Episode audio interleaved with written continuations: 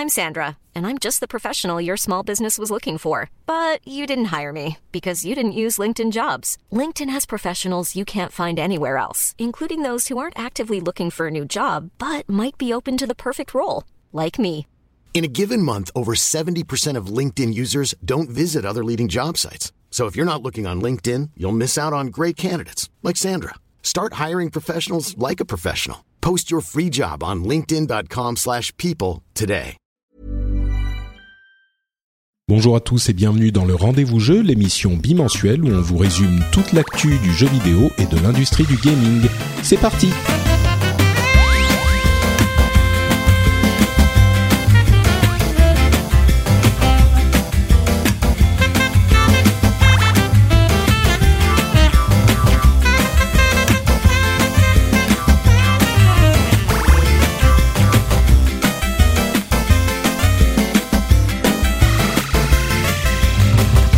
Bonjour à tous et bienvenue sur le rendez-vous jeu. Je suis Patrick Béja et nous parlons des jeux vidéo, de l'industrie, du PC, des consoles, des mobiles. C'est l'émission qui vous résume toute l'actualité, les choses à retenir, les choses importantes.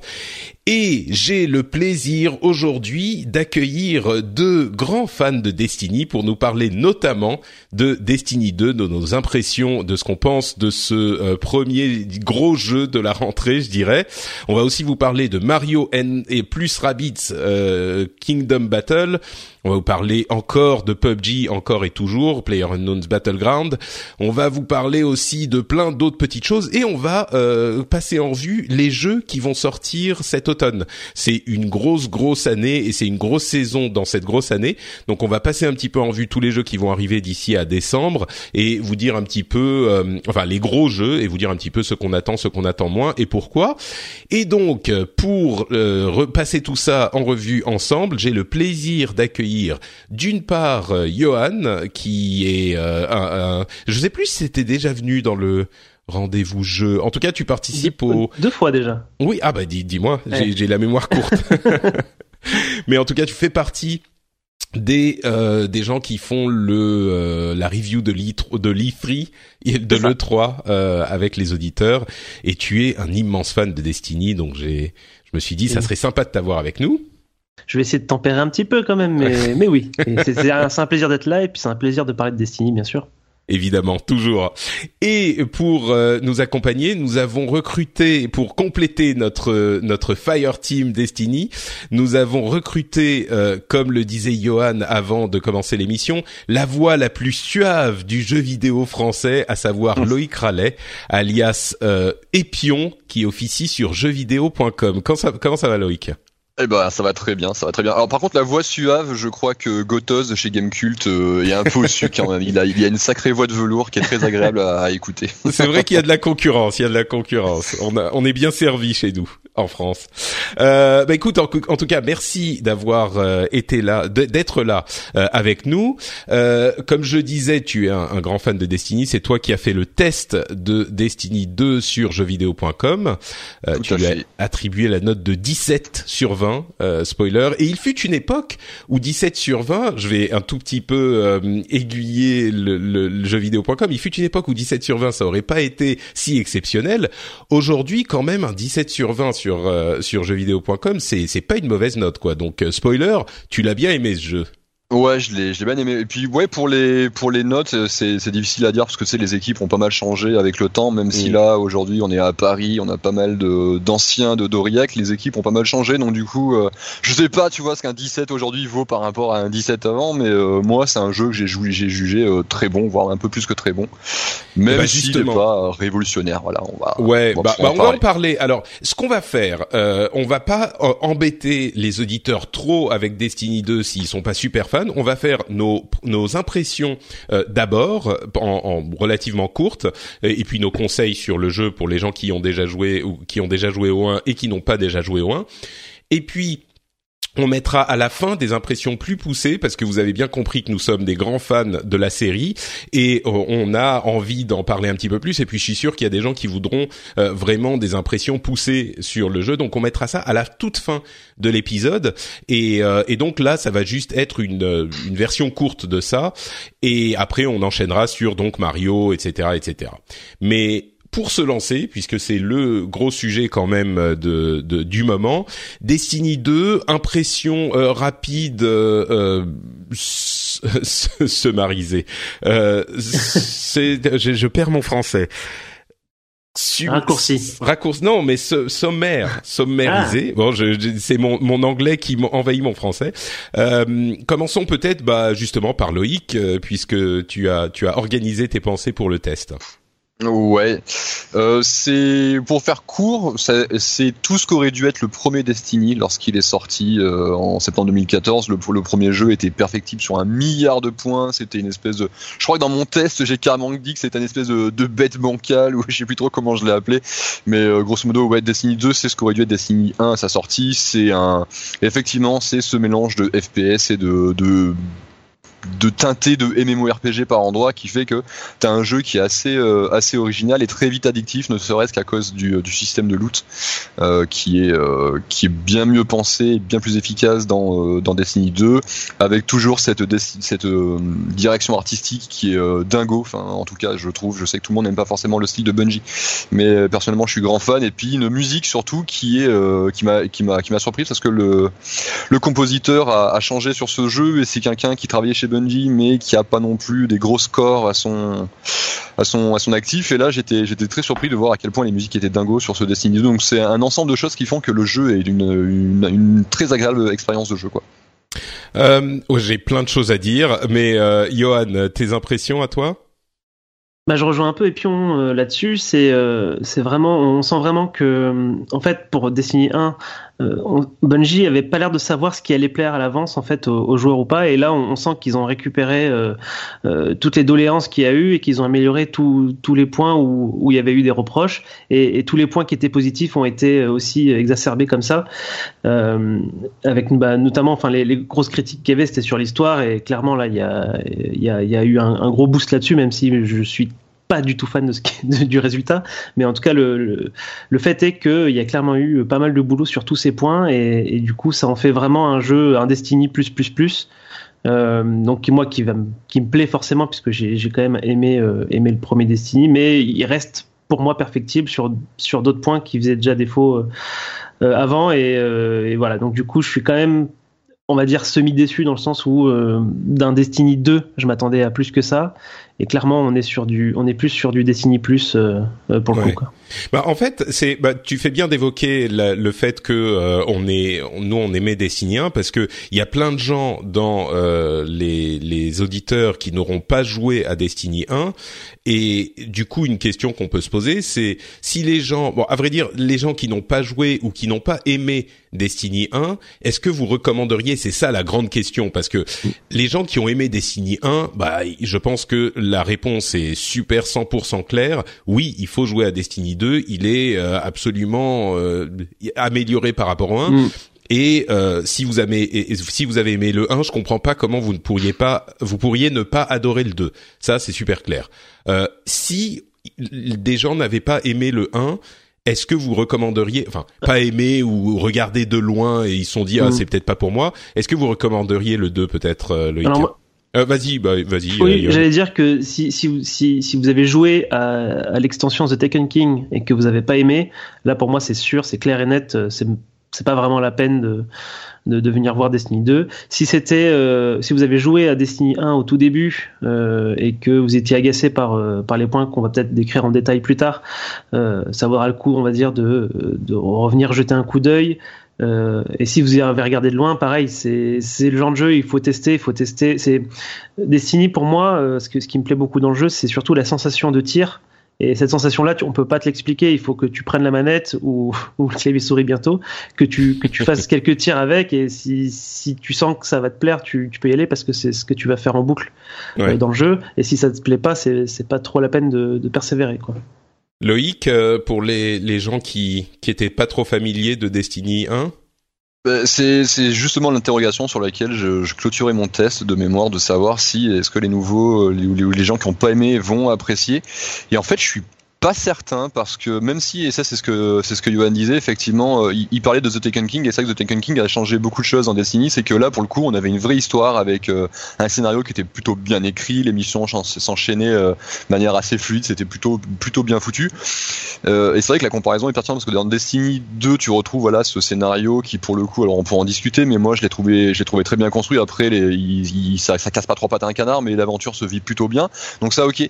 Mais moi ce, ce que je pense en fait, c'est que je pense pas que suis pas certain que les gens aient pas aimé le premier Destiny euh, à cause de ça. Je pense qu'il y a une grosse partie des gens qui ont pas aimé le premier Destiny, ont pas, simplement pas aimé euh, tout ce qui est euh, loot et ce qui va autour euh, Destiny, c'est un jeu à loot et euh, dans ce genre de jeu, que ça soit, je sais pas, tu prends du Diablo, tu prends du World of Warcraft, tu prends ce genre de jeu. Enfin, c'est des jeux dans lesquels tu vas, tu vas te passer un, sacré moment pour monter de niveau, à faire et à recommencer en boucle les mêmes missions. Alors, il y en a plus dans un Diablo et dans un World of Warcraft que dans le premier Destiny, hein, c'est certain.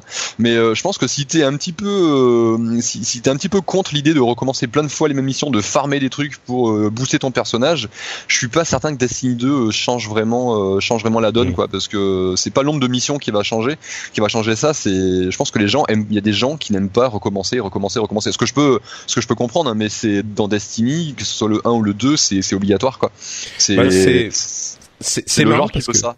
Mais exactement, et c'est marrant parce que on oublie aussi beaucoup euh, les fantasmes qui s'étaient construits autour de Destiny 1. Et il y a plein de gens qui n'aimaient pas Destiny 1 parce que c'était euh, une promesse, enfin pour euh, une promesse non dite, mais que c'était fabriqué certaines personnes, euh, la promesse d'avoir un petit peu beaucoup plus d'éléments d'histoire de MMO, de construction d'univers euh, et, et d'exploration, et quelque chose de beaucoup plus vaste que ce qu'on a eu au final. Je me souviens qu'il y avait plein de gens qui se plaignaient, par exemple, d'avoir que quatre zones dans Destiny 1 et quatre zones assez vite explorées.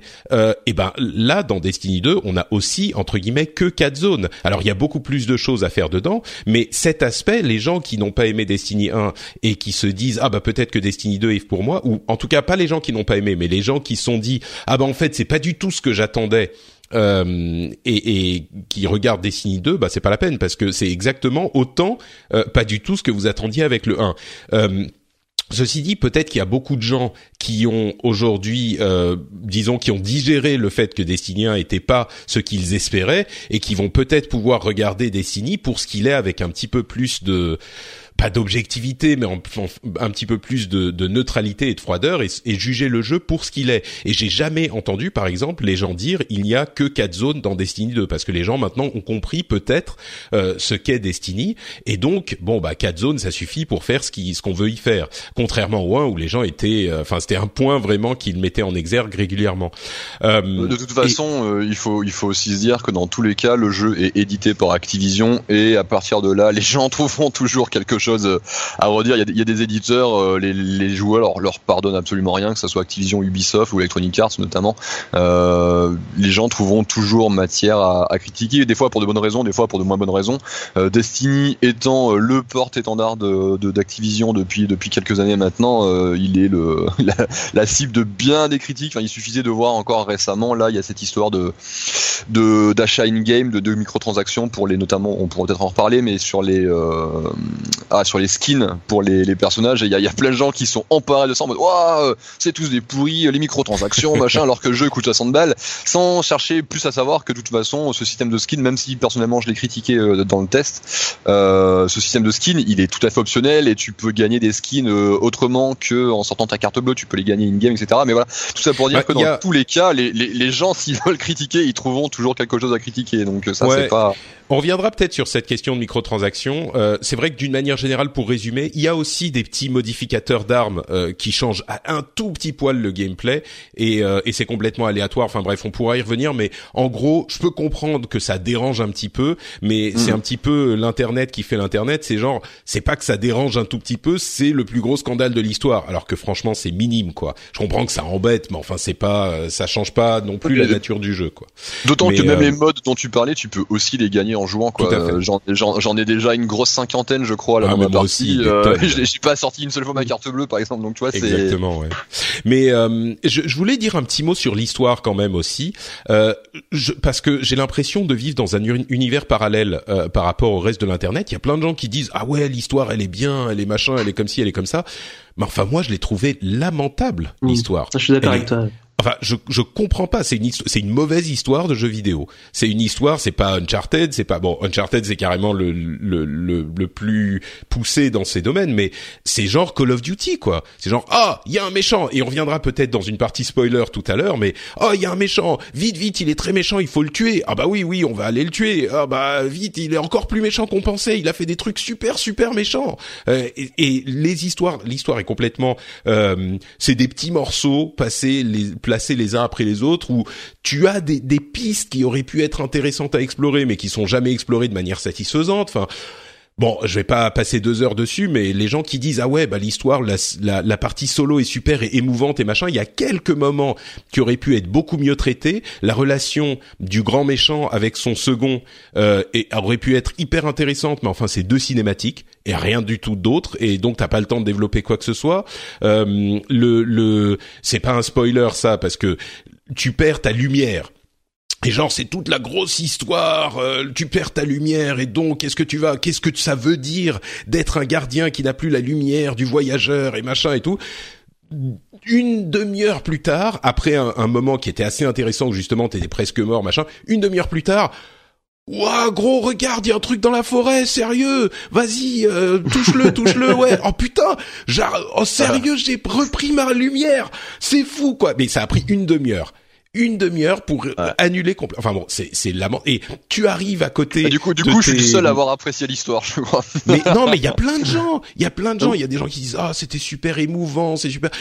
T'es le seul gardien à avoir récupéré ta lumière. Tu arrives face au mec qui est désespéré, c'est Imo machin, il est euh, perdu sur sa lune, sur euh, Titan et, et il voit que t'as récupéré ta lumière et il, il, il, sait même pas genre non mais il y a le, le, truc où tu peux aller récupérer ta lumière. Comment t'as fait? Qu'est-ce qui se passe? On peut peut-être gagner machin. C'est genre ah t'as ta lumière? Ah ok d'accord. Bon attends il y a une mission à faire là-bas. Il faut absolument que t'ailles le faire parce que sérieux euh, il y a des des machins qui qui sont en train de manger les câbles de nos ordinateurs. C'est hyper chiant. Donc si tu peux aller faire ça ça serait vachement sympa. C'est enfin bon moi j'ai trouvé ça bon après à côté de ça, il y a les aventures qui sont des, des, des quêtes secondaires qui développent un petit peu l'histoire des euh, différentes planètes et des différents personnages que tu rencontres sur ces planètes qui sont sympas, qui sont bien faites. Mais la trame principale, moi j'ai trouvé ça ridicule. Enfin, Johan, euh, t'es d'accord avec moi? Ouais, ouais. Et d'ailleurs, enfin, je sais pas dans quel, quel, qui tu fréquentes, mais moi, tous ceux que, que je croise sur le jeu euh, ont plus ou moins vraiment pas aimé euh, l'histoire mmh. non plus. Euh, moi, ça m'a beaucoup fait penser euh, à ce que j'ai rencontré dans Halo 2 et 3, je pense à peu près. Et venant de moi, c'est pas vraiment un compliment. Euh, donc ouais ouais effectivement il y a pour moi il y a un vrai souci avec l'histoire donc je pense que tu as, as, tout bien expliqué, enfin les problèmes qu'il y avait euh, avec cette histoire-là. Il y a juste quand même quelques moments. En fait, c'est ça qui, qui, est dommage, c'est que il y a quand même des personnages assez cool. Euh, je pense à, à l'intelligence artificielle qu'on croise avec, euh, avec oui, à un moment donné. Voilà, et ça c'est un moment qui est vraiment sympa. Et effectivement, c'est noyé dans un, un, rush de, du scénario avec des cinématiques coupées qui montrent euh, du coup le côté des méchants pendant que toi tu es en train de, de vadrouiller euh, dans le système solaire.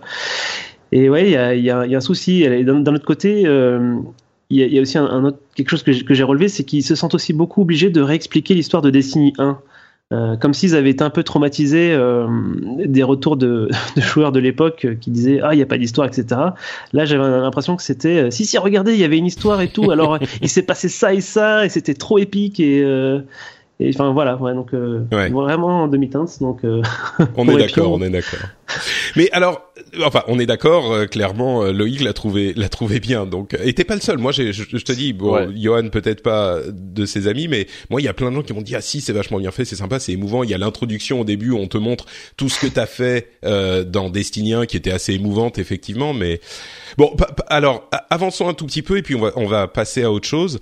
Euh, quand même, on a dit du bien, un petit peu de mal euh, de Destiny, mais je pense que pour bien faire comprendre aux gens ce qu'on en pense, parce que je crois qu'on a tous passé des dizaines d'heures dessus en moins d'une semaine, euh, on est complètement obsédé par le jeu. Moi, en tout cas, j'y pense tout le temps quand je suis pas en train d'y jouer, et je suis complètement euh, de retour dans Destiny. Je sais pas combien de temps ça va durer, mais essayons d'expliquer un petit peu pourquoi ce jeu est tellement euh, addictif et tellement sympa à jouer. Il y a le gunplay dont tu parlais, Johan, qui est clairement hyper satisfaisant, même sur console. Et quand il arrivera sur PC, euh, de ce que j'ai vu de la bêta, c'est encore plus le, le, sentiment de tir est encore mieux retranscrit, évidemment, comme le savent bien tous les PC Master Race depuis longtemps. Mais il y a euh, dans le truc qui est amélioré dans, dans, dans cette version, dans Destiny 2, que moi je je qualifierais en conclusion un petit peu de, c'est un petit peu Destiny 1 avec deux ou trois extensions. Euh, ce que peuvent, ce que peut changer dans les systèmes, dans la conception, tout ça, deux ou trois extensions de, de MMO, ça peut arriver à ce type de d'évolution, quoi. C'est pas euh, genre passer, enfin. En même temps, on ne change jamais complètement un jeu quand on passe du 1 au 2, mais, mais tout de même. Euh, mais il y a énormément de choses à faire dans ce jeu. Si on avait euh, un reproche à faire au 1, c'est qu'on devait chercher le fun soi-même pour le trouver. Là, il est, euh, ils ont réussi à vraiment te le te l'exposer partout. Genre quand tu te tu, tu, au cours de l'aventure, au cours de la mission solo, t'as toujours des trucs à, à, faire, et même après, quand t'as fini, t'as toujours l'impression que le jeu te propose des, des, des, bonbons et des trucs à manger et des cadeaux tout le temps. Et euh, tu peux aller sur une planète et tu es dans une zone et tu es en train de faire genre trois ou quatre missions différentes. Tu peux être en train de faire un événement public qui euh, réunit super bien les joueurs, qui est hyper malin pour réunir tous les joueurs ensemble pour faire cette euh, ce sentiment de coopération temporaire sans avoir besoin d'aller chercher des amis entre guillemets. C'est un petit peu ça. Euh, tu peux choisir une patrouille où tu dois, en gros, c'est tu dois toujours tuer des ennemis. Hein. C'est toujours un petit peu ça. Parfois, tu dois aller quelque part, mais tu ajoutes une patrouille à ta liste de trucs à faire. Et puis, tu as les challenges qui sont différents euh, dans chaque zone où tu es ou dans chaque donjon ou etc. Euh, et puis tu peux aller trouver un mini donjon, un, un lost sector euh, que tu vas aller explorer. Ça dure cinq minutes, t'as un boss à la fin et t'as du loot. Euh, tu as toujours le sentiment d'avoir des choses à faire et de progresser. Et le sentiment de euh, Diablo-like où tu vas, ou même même dans la manière dont les coffres s'ouvrent. Je suis sûr qu'ils sont inspirés de Diablo dans la manière dont les coffres s'ouvrent parce qu'aujourd'hui, quand tu ouvres un coffre, t'as tout qui sort et qui saute et qui, comme dans un coffre de Diablo 3, quoi. Tout qui qui sort du du coffre et c'est un vrai sentiment de plaisir. Ça active un petit peu tes euh, tes zones euh, primales de de plaisir parce que t'as tout qui, qui sort et tu récupères tous les trucs, ça fait plong plong plong plong plong sur ton écran et ça te provoque un vrai sentiment de satisfaction quoi. Euh, donc je sais pas si cette explication est, est, est, cohérente même, mais cette impression que tu rentres dans le jeu et t'as toujours des raisons et des, une facilité pour t'amuser est beaucoup plus poussée que dans le que dans le premier. Je sais pas si c'est euh, comme ça que vous décririez le, le, les qualités du 2, mais euh, moi, je, en fait, il y a un truc qui me plaisait dans le premier Destiny que je retrouve dans le, second, c'est on en parlait tout à l'heure, c'est la, sensation de tir il y a, y a, quelque chose que j'ai dans Destiny que je retrouve dans aucun autre shooter qui est euh, le feeling avec les armes. Et surtout tu sais c'est con mais c'est un jeu qui est, je trouve qui est très sensoriel qui marche beaucoup euh, notamment avec euh, avec Louis ou les, les, les, flingues surtout dans le 2 parce que je trouve que le sound design dans le 2 a été revu à la hausse et tous les flingues ont des sons qui sont bien différents ce qui n'était pas forcément le cas dans le premier. Mais t'as surtout ce plaisir lorsque tu tires sur un ennemi d'entendre l'impact des balles et surtout le petit pop que ça fait lorsque le tu arrives à lorsque tu fais un headshot voilà ou un, un, un critique sur les sur les vex euh, ce, ce, petit pop là il a quelque chose mais qui je sais pas chez moi c'est juste un truc je l'entends mais ça me je me sens bien quoi. Il y a quelque exactement, chose qui, euh, exactement. les, les, je, je, suis capable de lancer le, le premier Destiny là enfin je l'ai quand même retourné j'ai euh, 1500 heures j'ai tout toutes les armes du jeu, toutes les armures, tous les machins. Enfin bref, aujourd'hui lorsque je lance Destiny, j'ai pas grand chose à faire. Enfin avant, j'avais éventuellement tu vois le jugement d'Osiris ou euh, les activités euh, PVP de ce genre, mais j'avais plus grand chose à faire. Je, mais je pouvais relancer Destiny juste pour le plaisir de me faire un petit assaut et de, de faire des frags et sentir, toi, entendre ces, ces, bruits, entendre ces pop, voilà, et surtout en prendre plein les yeux parce que l'autre truc que j'adore dans, dans Destiny et c'est toujours vrai pour le 2, c'est la direction artistique. Je, je, je trouve que l'uni, les univers qu'ils ont réussi à créer, et typiquement sur dans Destiny 2, lorsque tu vas sur euh, sur Titan nom sur Yo, pardon, et que tu explores le, pyramidion, mais c'est Ah, juste ça. mais sublimissime, c'est c'est c'est dingo.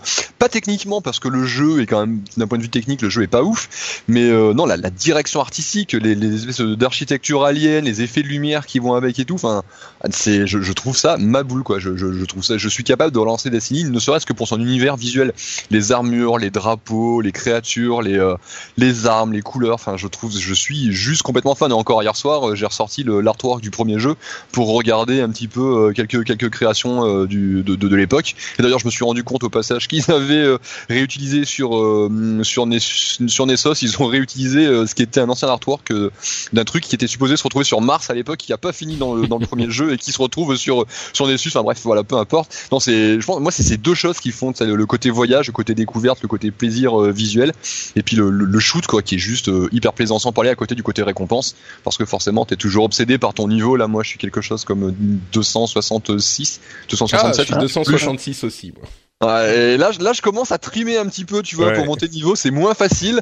Et du coup, je, je ne pense plus qu'à ça. Là, je sais qu'entre midi et deux, je vais avoir un petit peu de temps libre à la rédac. Donc, euh, je vais lancer le jeu sur une console et, et je vais continuer parce que ça, ça m'obsède, quoi. Ouais.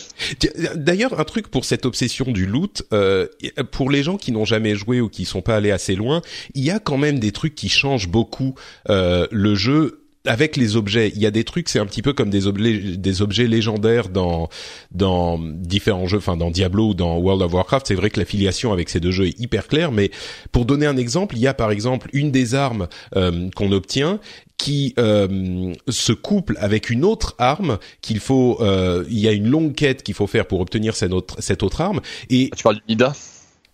Du pardon? Tu parles des deux Mida C'est le Euh, ah non. plutôt. Ah non, les Drang Ok, de. Drang et, et comment il s'appelle l'autre? Je sais Stern. plus. Stern, Storm, voilà ouais. Euh, il y a il y a un truc avec Mida? Je Et savais en fait, il- le, le, le, le- Mida euh, Le du premier jeu est de, de, de retour, ouais, voilà, en exotique machin. Mais t'as aussi un, un petit un petit légendaire qui est un, euh, un submachine gun là, les, les petits SMG, Mhm. qui est une arme à énergie et qui se cale en, en arme secondaire et euh, qui gagne un bonus si en arme principale t'as le Mida qui est équipé. Ben, en fait, voilà, il y a plein de trucs comme ça qui font la profondeur du jeu. Où, euh, oui, on a différentes armes, normal. Il y en a qui tirent plus ou moins bien, mais il y en a, il y a aussi des effets spéciaux entre guillemets qui changent le comportement du jeu. Et euh, il y a par exemple donc avec euh, euh, Drang et Sturm, qui sont deux armes qu'on peut obtenir, qui sont compliquées à avoir, mais euh, une fois qu'on les a, l'une recharge l'autre en fait. Quand on fait un, quand on tue un ennemi avec l'une, ça recharge l'autre et ça, ça donne des effets bonus, ce qui fait que euh, le style de jeu change complètement quand on a ces deux armes.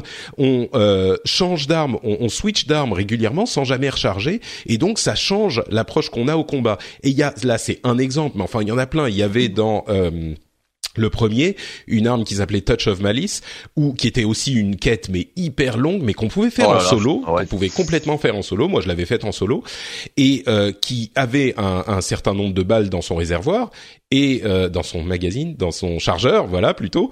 Euh, et, et quand on n'avait plus de balles, et ben ça utilisait de la vie de notre vie pour euh, continuer à pouvoir tirer. Et donc et ça faisait de plus en plus mal. Et il fallait toujours jouer avec donc cet euh, équilibre. Est-ce que j'ai assez de vie? Est-ce que je suis dans une situation compliquée? Est-ce que je recharge ou pas? Pour arrêter d'utiliser de la vie? Ou alors est-ce que je continue à tirer sans m'inter- sans, sans m'interrompre? Mais ça continue à me bouffer. Et il y a plein plein de trucs. Là c'est deux exemples minimes. Mais il y a plein de trucs comme ça et plein de secrets cachés absolument partout dans le jeu. Euh, des, des secrets que la communauté travaille pour découvrir. Euh, si vous aimez vous immerger dans un truc c'est il y a et Destiny a beaucoup plus à offrir que juste l'aspect euh, FPS euh, loot grind et mais ça on le découvre qu'après euh, je sais pas 30 heures de jeu peut-être quoi Euh, Euh, au minimum, ouais.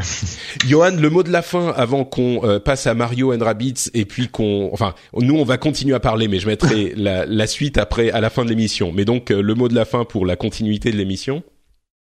Non, mais euh, sur, sur, ce qui, sur ce qui plaît dans, dans le jeu, c'est vous avez vraiment tout, tout balayé. J'aimerais juste rajouter deux, trois petites choses. C'est effectivement, euh, euh, ils, ont, ils ont mis sur la carte du monde différents bonus, enfin des, des, des coffres à aller chercher.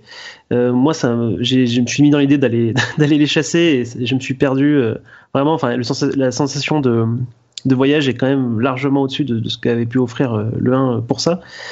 Et euh, non, voilà, c'est c'est c'est-à-dire que tu vas vous avez, tu, tu, rentres sur une zone, tu dis je vais aller faire un truc, et puis en fait tu te fais happer par mille autres trucs sympas que t'as ouais, c'est ça, c'est ça. Tu découvres un, logo sur une porte, ça veut dire qu'il y a un truc, une caverne cachée avec un boss euh, euh, caché. Donc tu, tu, tu vois le logo, donc tu sais que tu cherches autour où est, où est l'entrée de la, de la grotte, tu la trouves, tu descends, tu, tu, tu le boss, tu lootes et ça, ça te valide, ça te valide le, l'emplacement caché sur ta carte, et puis tu, tu ressors et tu continues. Donc toi, tu étais parti pour faire une quête, mais au, passage, tu croises un coffre, puis sur le chemin, vraiment, il y a, y a cette sensation-là de le monde fourmi de, de, de, mille et une choses.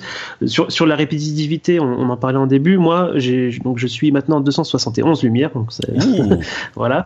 Euh, et j'ai probablement pas répété deux fois la même euh, la même activité, euh, hormis PVP où évidemment on en fait plusieurs d'affilée. Mais voilà, j'ai pas eu encore à refaire une mission, à refaire un, un assaut. J'ai tout fait qu'une fois quasiment pour le moment, donc, euh, donc et j'ai pas fini, donc euh, donc il y a encore pas mal de choses à faire. Ouais.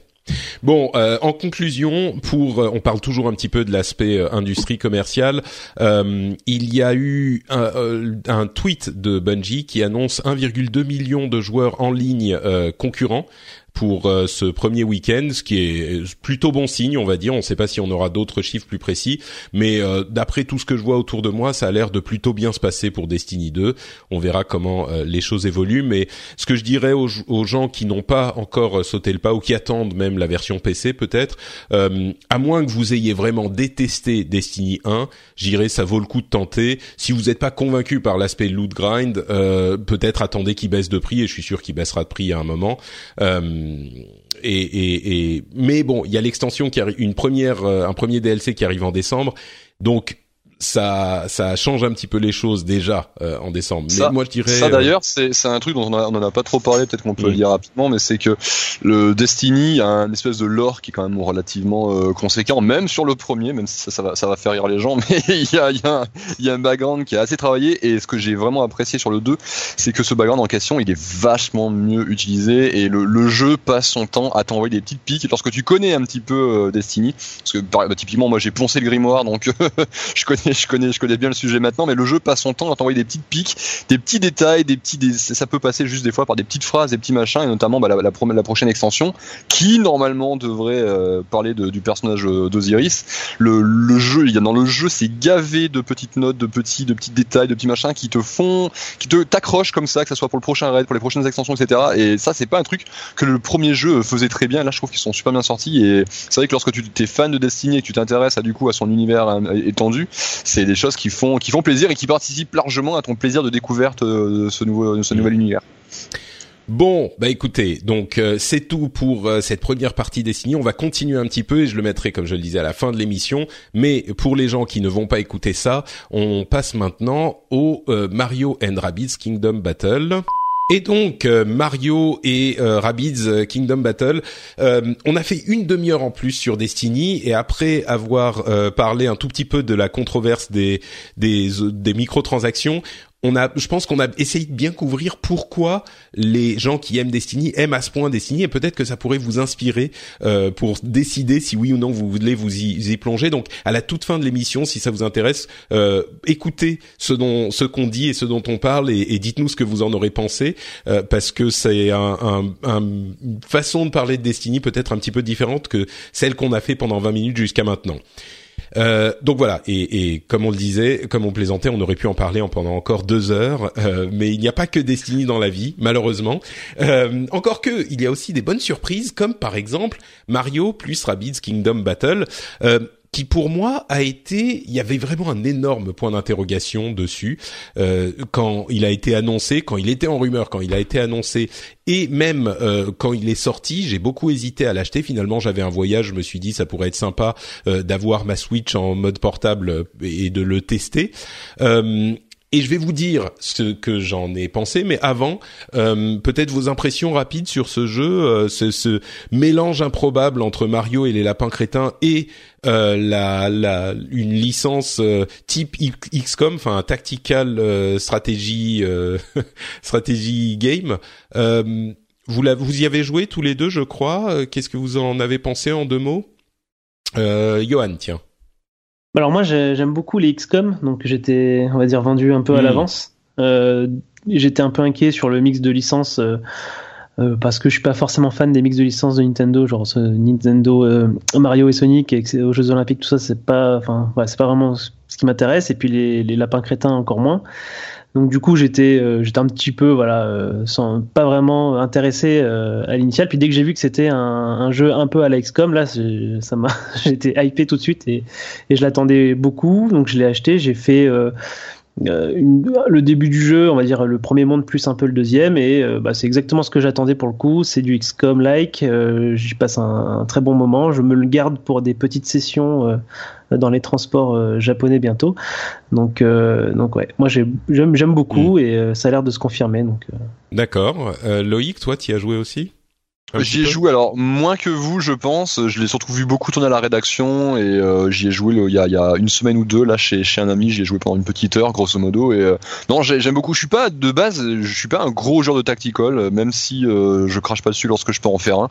Mais euh, donc je, je suis peut-être pas forcément de base euh, la, toi, le, le cœur, tu les, les, fans XCOM et compagnie, je suis pas forcément dedans. Mais euh, en jouant au jeu, j'ai découvert un espèce de petit jeu de stratégie euh, très malin, très coloré, très frais.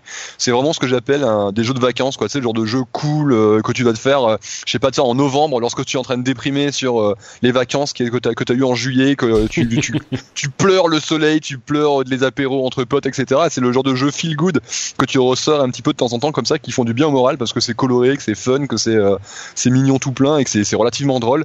Et les le gameplay, j'ai je m'attendais, je savais pas trop à quoi m'attendre et j'ai trouvé un espèce de petit jeu très très malin, très bien très bien designé du sur plus ou moins tout. Donc non, une, une bonne surprise. Je dois avouer que lorsqu'on ouais on avait eu les annonces, un peu comme vous, je pense, j'étais un peu un peu dubitatif quoi. Et en fait, le mix des deux univers se fait se fait très bien et euh, à jouer, c'est vraiment super fun quoi. Il faudrait voir juste la durée.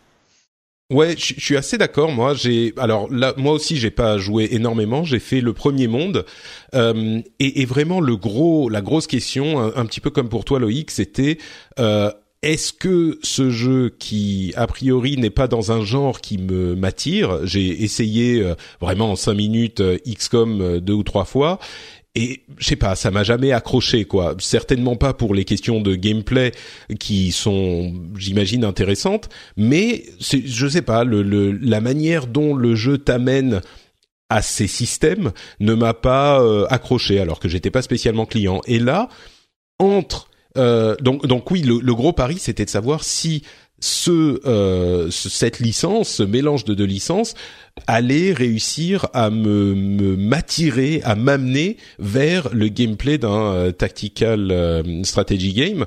Euh, et, et, et c'était pas du tout gagné. Et en fait, oui, complètement, de, de différentes manières. D'une part, pour le pour le gameplay lui-même, euh, qui est hyper bien amené, c'est très simple au début, ça amène les concepts un à un, petit à petit, de manière ludique, de manière pas trop frustrante.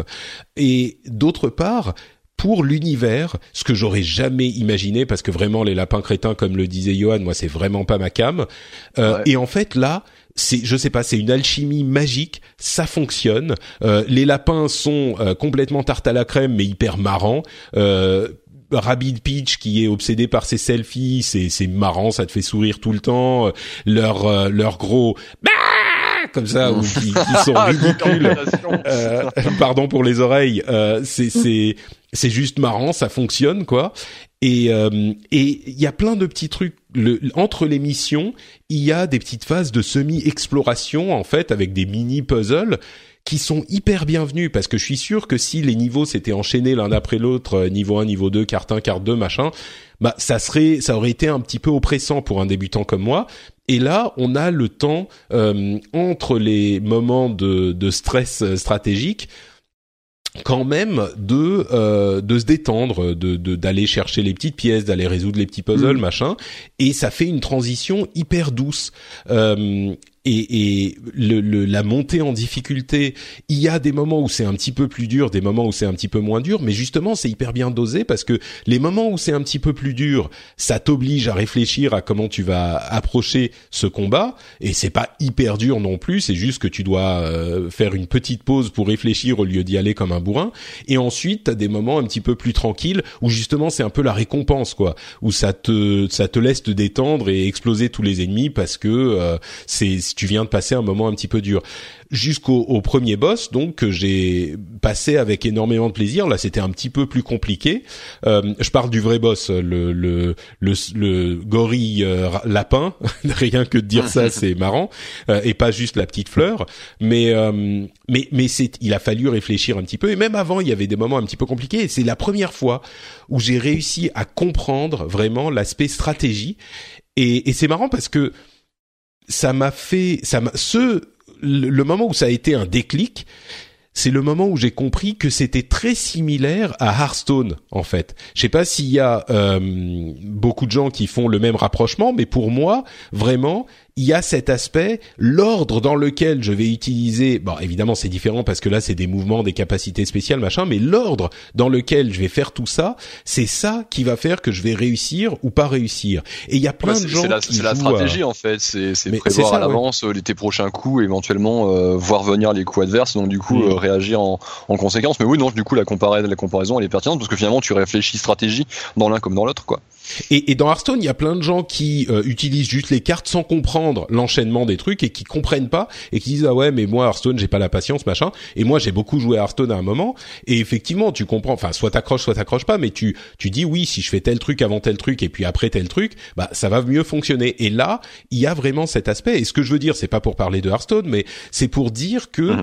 euh, ça a réussi à me faire comprendre l'intérêt de ce type de jeu, ce qui était exactement la promesse que j'espérais voir réalisée avec euh, les lapins crétins, enfin avec Mario and Rabbids, et, et j'étais pas sûr du tout. Et en fait, oui, ça fonctionne, c'est sympa, c'est coloré, c'est agréable à jouer. Enfin, vraiment, je suis. Euh, il y a un aspect enchanteur par euh, dans, dans ce dans ce jeu, et c'est pour moi une réussite qui est euh, totale tous les aspects de ce jeu fonctionnent. Euh, c'est ah un petit peu magique, quoi. C'est pas, euh, c'est pas que c'est le meilleur jeu de l'année ou que je vais en rêver ou c'est pas un truc qui va m'obséder. Mais par contre, non, mais c'est juste un bon jeu, quoi. Voilà. Ouais. Ah ouais, non, mais ça, c'est, mais il y a, moi, il y a un truc qui m'avait fait, qui m'a fait, qui m'a, qui m'a vraiment fait, qui m'a vraiment amusé, que j'ai vraiment pris, c'est un truc qui m'a donné beaucoup de plaisir lorsque j'ai, joué un petit peu. C'est le, c'est, c'est au niveau du level design, c'est de, de voir un petit peu, puis même de la direction artistique, etc., de, d'avancer d'un niveau, puis voir un petit peu les surprises de, tiens, quel genre d'univers ça va être, tiens, les couleurs, tiens, les machins. Oh, tiens, regarde là, dans le coin, il y a un petit, un petit lapin qui fait, qui fait une ouais. connerie, là. Là, regarde, les deux, ils sont accrochés, ils sont en train de se mettre des coups de boule, enfin, tu vois, sur le truc. mais exactement, c'est, ouais. juste super marrant. Et là, ce que je veux dire, c'est, un espèce de gros compliment qu'on peut faire à Ubisoft, mais ils ont fait un des meilleurs jeux Nintendo de ces de ces dernières années quoi. C'est complètement ouais. alors que c'est alors que c'est du Ubisoft et bon tu peux dire on, on, peut dire un milliard de trucs sur les sur Ubisoft bon peu importe c'est pas la c'est pas la question moi même si moi je les aime plutôt bien.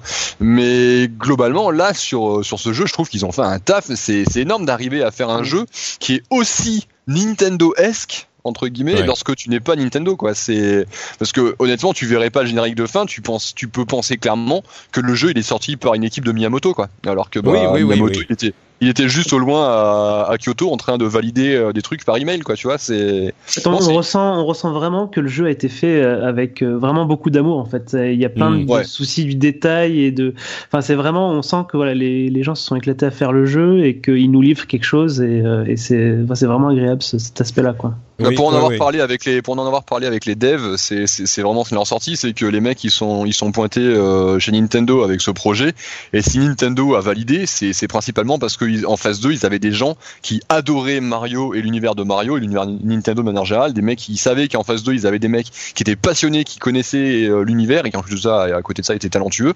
Et donc du coup, c'est principalement pour ça que Nintendo finalement a donné son feu vert, hein. c'est parce qu'ils avaient confiance euh, bah, ils ont ils avaient la couille, ils, ils faisaient confiance aux réalisateurs, ils faisaient confiance aux troupes du réalisateur et voilà c'est je pense que c'est pas pour rien tu vois que le truc s'est fait. C'est parce qu'ils savaient que en fin de compte ils ont un résultat qui serait propre quoi et c'est le cas et, et, non, effectivement, et, et, on peut, il faut vraiment, je pense, applaudir Ubisoft sur le coup parce que c'était un pari hyper, hyper casse-gueule. Enfin, c'était, comme on le disait, euh, personne n'y croyait vraiment. C'était limite, on était prêt à, à, à, être complètement internetien sur le coup, à, à, pointer du doigt et rigoler quoi, euh, dès le début. Et petit à petit, enfin sur les annonces, ils ont, on s'est dit ah bon peut-être pourquoi pas. Et, et là pour le coup, c'est une euh, un, travail qu'a fait Ubisoft. Alors ils ont souvent fait confiance à Nintendo. Je pense que c'est vraiment un exemple de relation qui s'est construite sur les années. Ils ont euh, parié sur la Wii, la Wii U. Enfin, ils sont toujours présents. Donc, je pense que là, il y a vraiment une question de de relation euh, commerciale et humaine qui a joué. Mais au-delà de ça, le résultat, vraiment, c'est un succès pour Ubisoft. C'est vraiment Ubisoft qui a réussi un pari compliqué euh, et, et, un truc difficile à gérer. Et c'est, comme je le disais, pour moi, une réussite qui est euh, totale sur tous les aspects du truc. Et on le doit vraiment à Ubisoft et à l'équipe qui a travaillé dessus. Euh, et, c'est assez impressionnant pour le souligner. Donc. Mm, mm. Je sais pas si le jeu se vend bien, mais s'il se vend très bien, je, je, me demande ce que ça va signifier pour justement euh, la suite des licences euh, euh, Nintendo avec Ubisoft ou ce genre de choses-là. Je suis assez, curieux de bah, savoir ce qui va arriver. Je pense que là, c'est au moins sur cette série, on va en avoir un 2, c'est garanti c'est sûr. Euh, et puis sur cette série, je pense que ça renforce la, enfin sur cette série, ça renforce la collaboration entre euh, euh, mm entre Nintendo et Ubisoft quoi. C'est un truc où Nintendo c'est une société hyper traditionnaliste c'est Kyoto déjà qui est encore plus traditionnaliste que le Japon qui est déjà hyper pas euh, facile à, à, sortir de ses euh, de ses habitudes. Et là à mon sens euh, c'est une relation de confiance qui s'instaure entre les deux sociétés. Et ça peut mener à d'autres choses oui c'est moi, moi tu vois je serais, je serais, même pas surpris de voir dans un prochain dans, dans, le prochain Smash Bros de voir arriver un personnage d'Assassin's Creed dedans tu vois mm. dans le roster. Tu vois, Rayman, moi. Moi, je veux Rayman. Ouais, ou, Rayman, ouais, ouais, ça, ouais, Rayman, ça, serait, ça, serait, ça, serait, ça, serait, pas con. À la limite, mm. ouais, ouais, Rayman carrément, mais tu vois, mais un, petit Ezio ou un petit Altair, peu importe, ou le, le, le prochain assassin, euh, assassin de, comment il s'appelle, euh, Bayek, tu vois, pourquoi pas le voir arriver dans, euh, dans, dans, Super Smash Bros. Tu vois, je veux dire, on a eu Snake à une époque, euh, il ferait Ezio ou n'importe quel autre assassin ferait pas, il ferait pas tâche dans le dans le décor, tu vois, ça serait euh, ce genre de collaboration que je vois. Maintenant, je, je avec le succès de ce jeu-là, je, je, je, pense que c'est carrément possible. Ouais, ouais, ouais c'est vrai. Ouais. C'est bah, des petites collaborations. Je me demande si ça, il y a pas déjà eu un truc du genre avec un un, un assassin qui s'est qui a débarqué quelque part. Euh Oh bah là dans Final Fantasy euh, récemment. Ah oui, non bien sûr, mais je veux dire chez Nintendo, oui ça le, le Assassin's Festival c'était un peu bon, bref. Euh, mais bon donc euh, excellent jeu pour la Switch. Euh, je, je voulais aussi mentionner le fait qu'il y a eu cette euh, indie showcase pour la Switch il y a deux semaines avec une série de jeux indie qui ont été présentés en une vingtaine de minutes. Alors il y en a plein, il y a ce nouveau No More Heroes qui a l'air hyper intéressant dont certains niveaux sont designés, enfin les niveaux sont designés par d'autres créateurs, d'autres jeux. Euh, enfin, c'est hyper bizarre. Il y a plein de trucs genre Super Meat Boy Forever. Il y a euh, un nouveau Shovel Knight. Euh, enfin, plein de jeux indie qui, du coup, font de la Switch un petit peu la réussite de la, encore plus la réussite de la promesse de la Vita. Il y a plusieurs personnes qui ont fait cette comparaison et c'est vraiment approprié à mon sens, qui est cette console qui s'est créée une niche avec une super plateforme pour les indépendants et en plus de ça, là où la Vita avait moins euh, réussi à trouver le succès, euh, des gros jeux AAA first party. En l'occurrence, bah, c'est Nintendo, donc euh, voilà, ça envoie du lourd. et du coup, la Switch devient un petit peu cette console idéale, incontournable en deuxième console, encore plus que la Wii ou la Wii U et euh, c'est une alchimie qui est en train de se créer autour de la Switch, de se confirmer autour de la Switch, euh, qui, qui est euh, hyper positive pour la console, pour la société Nintendo. Il y a une confirmation de cette réussite de cette petite machine qui fait plaisir à voir, quoi. Mais mais ah, bon, c'est certain. Déjà, à, la rédaction, là, on a quelques joueurs qui sont des gros PCistes et qui euh, sont pas forcément le public Nintendo de base et qui euh, jouent pas forcément aux jeux Nintendo. Et la plupart de ces personnes aujourd'hui euh, ont acheté une Switch, quoi. Ah oui. Je me dis si ces mecs-là, Nintendo a réussi à les toucher, euh, ça, je suis pas trop inquiet pour la suite de la console, tu vois. C'est s'ils ont réussi à toucher ce genre de gamer, il y en a plein d'autres. Enfin, je vois ma femme là, on a acheté une il y a, il y a deux jours, alors que les jeux vidéo, bon, elle y joue, mais elle y joue pas non plus en permanence. Là, elle, là, elle a craqué, elle, a couru euh, à la Fnac, s'acheter la console, s'acheter, euh, s'acheter Zelda. Elle y tenait plus, elle m'avait vu jouer à Breath of the Wild. Ça faisait un petit moment que ça a travaillé, et là, voilà, elle a sorti ses 400 balles sans même réfléchir. Enfin, tu vois, c'est, il y a une espèce de d'engouement autour de la console qui est qui lui fait du bien. Et la sortie de jeux comme là le Mario les lapins crétins puis là les, les, les jeux indés en question ça ça ça va attirer je pense sur la console plein de plein de joueurs quoi. C'est plutôt bon pour pour la pour la bécane c'est sûr. On est d'accord on est d'accord. Euh, donc voilà pour euh, nos deux gros sujets, donc de Mario et euh, de Destiny 2. On va continuer à avancer avec des sujets peut-être qu'on va couvrir un petit peu plus rapidement. PUBG, Player Unknown Battleground, alors une avalanche de chiffres et de et de données. Euh, on ne l'arrête plus. C'est le rouleau compresseur de cette année. Euh, il y a eu, ils ont dépassé Dota 2 pour euh, le plus de joueurs euh, euh, concurrents, donc en même temps sur Steam. On, je me souviens, il y a quelques peut-être deux mois, on disait ah ils sont en troisième position, c'est hyper impressionnant. Bah là ils étaient en première. Je sais pas si c'est régulier, mais en tout cas ça y est. ils ont vendu 10 millions de copies. Ça c'est pareil. Les deux semaines, il y a 2 millions de plus. Enfin, c'est invraisemblable. Ouais. Euh, ils sont euh, premiers sur euh, le, le, mois dernier en temps de vue sur Twitch. Ils ont dépassé League of Legends. Euh, alors, c'était pour un mois. On ne sait pas si ça va continuer, mais enfin, euh, là encore, c'est incroyable. il s'était ah oui, c'était un million de, de, de joueurs en même temps sur sur Steam. Et alors, on a dit que Destiny 2 c'était 1,2 million, mais n'oubliez pas que c'était au lancement Destiny 2.